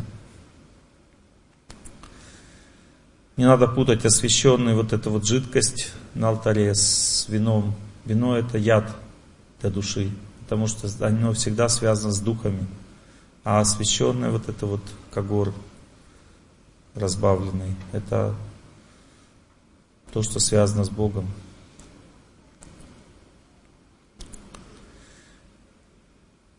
На алтаре должно быть обязательно что-то связанное с Богом в вашей вере. Например, мусульман ставит книгу и имя Бога написанное. У христиан ставят изображение Бога, святых и так далее. Всем можно зажигать огонь. Когда горит свеча перед алтарем, вы начинаете молитву, она становится освященной. И она потом сама очищает ваше сознание. Если на алтаре во время молитвы вашей стоит вода, она становится освященной. И она потом, если вы ее по капельке добавляете в то, что вы пьете, то вся эта вода становится освященной. Если вы брызгаете эту воду на пищу, пища становится освященной. Если вы на человека брызгаете эту воду, то он очищается. Вода чистая может очищать все, что угодно. Огонь то же самое. Лучше всего постелить какой-то коврик там, где вы молитесь, и когда вы помолились, убирать, чтобы вы не соприкасались просто с полом. Когда вы молитесь, нужно это делать вслух, а не, а не про себя. Когда человек молится про себя, он молится в уме и не побеждает судьбу. За исключением тех людей, которые могут про себя молясь включать разум, а это очень высокий уровень развития личности. Это все равно, что кричать, не открывая рта. Лучше всего хотя бы шепотом, если ваши родственники очень возбуждаются от вашей молитвы, они будут возбуждаться и нервничать, если вы только начали, то значит тогда надо молиться шепотом. Говорите им, что вы это делаете для того, чтобы вылечиться или исправить как-то свою жизнь. Не нужно их загружать ничем другим. Они не способны это понять просто. все равно, что ребенку вы будете рассказывать о каких-то э, материях высшей математики. Он все равно это ничего не поймет. Молитвенное правило не должно меняться. Лучше сказать себе молиться пять минут в день и никогда это не прекращать, чем сказать себе молиться полчаса в день и не иметь на это времени. То есть человек должен выбирать то правило, которое ему легко выполнить, а не сложно, и выполнять его всю жизнь. Если ему легко выполнить уже 10-минутное, значит он должен это выбрать. Если полчаса, значит он должен опять это выбрать. То, что легко, то и делаем. Но если полчаса невыносимо, значит выбираем 5 минут. Даже если человек молится 5 минут, он полностью изменяет всю свою жизнь. Потому что любой контакт с Богом делает человека удачливым. Но реально, чтобы повысить настроение хотя бы в течение дня, нужно молиться 20 минут интенсивно. Для того, чтобы человеку понять, как действует его судьба и начать с ней соприкасаться, нужно молиться не меньше 40 минут в день. Если человек хочет начать побеждать судьбу, ему надо молиться не меньше полутора часов в день. А если он хочет постичь тайны этого мира необъятные, он должен молиться два часа в день. Больше, в принципе, не обязательно. Но я иногда пробовал по восемь. Это всегда надо делать по максимуму, когда прижало так, что пена изо рта идет. И ты этим молитвой всегда будешь побеждать свою судьбу. И в этом нет никакого сомнения. Какие у вас вопросы по поводу того, что я сказал? Молиться надо в своей вере. Если вы говорите, я хочу попробовать молитву другие, попробуйте. Но это просто процесс познания. Люди любопытные, они могут спробовать все, что хочешь. Но человек не должен менять свою веру, иначе он будет страдать. Да?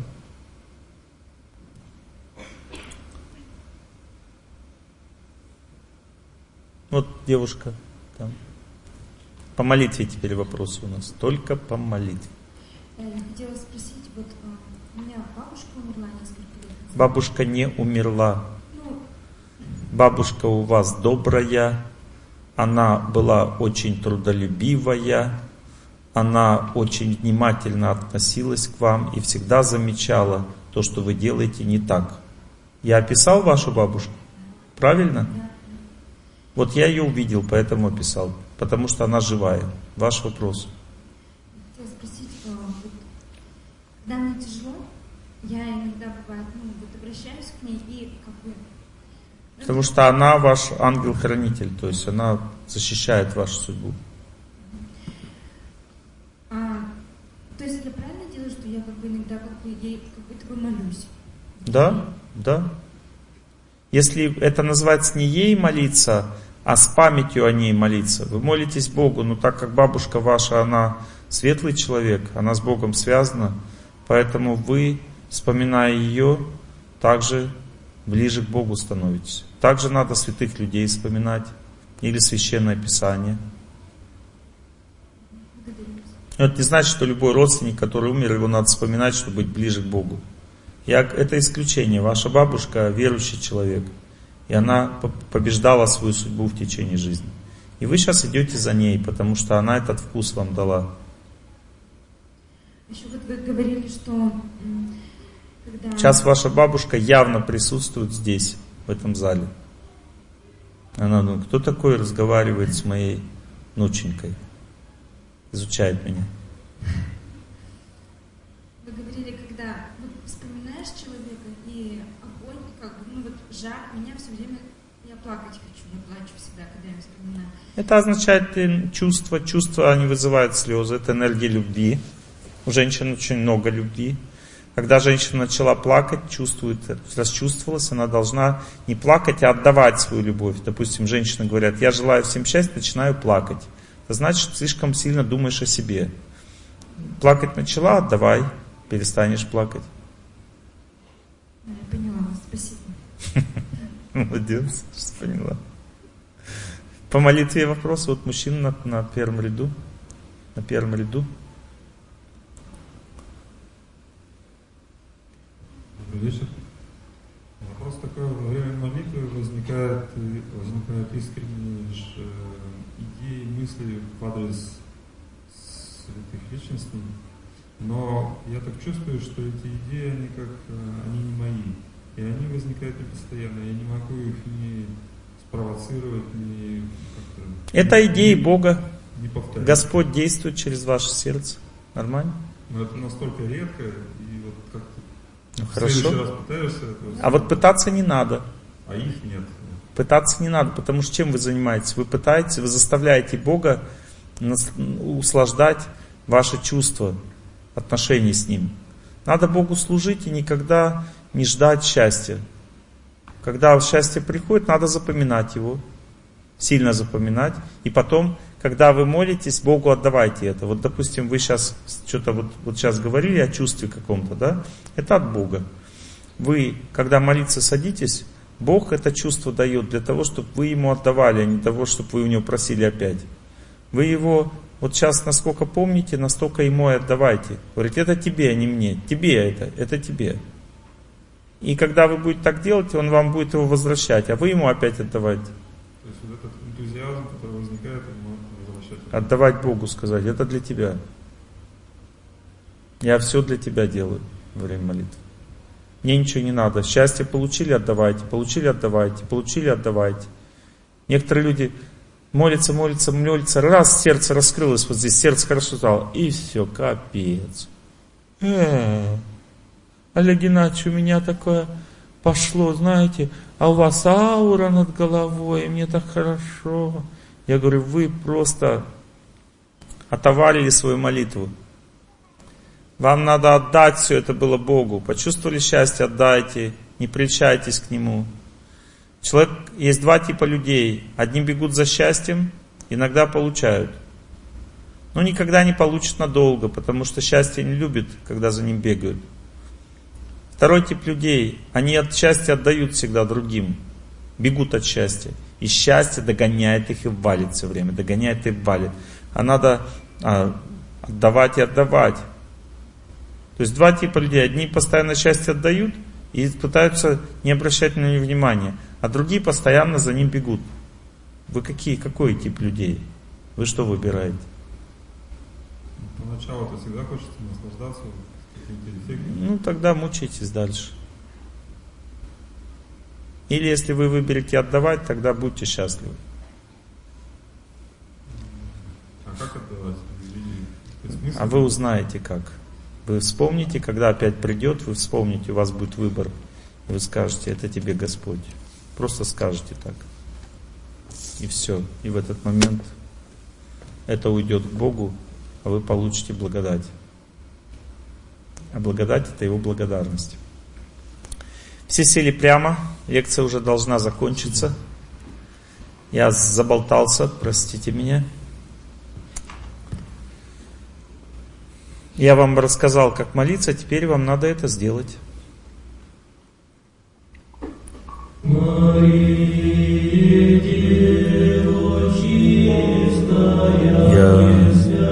желаю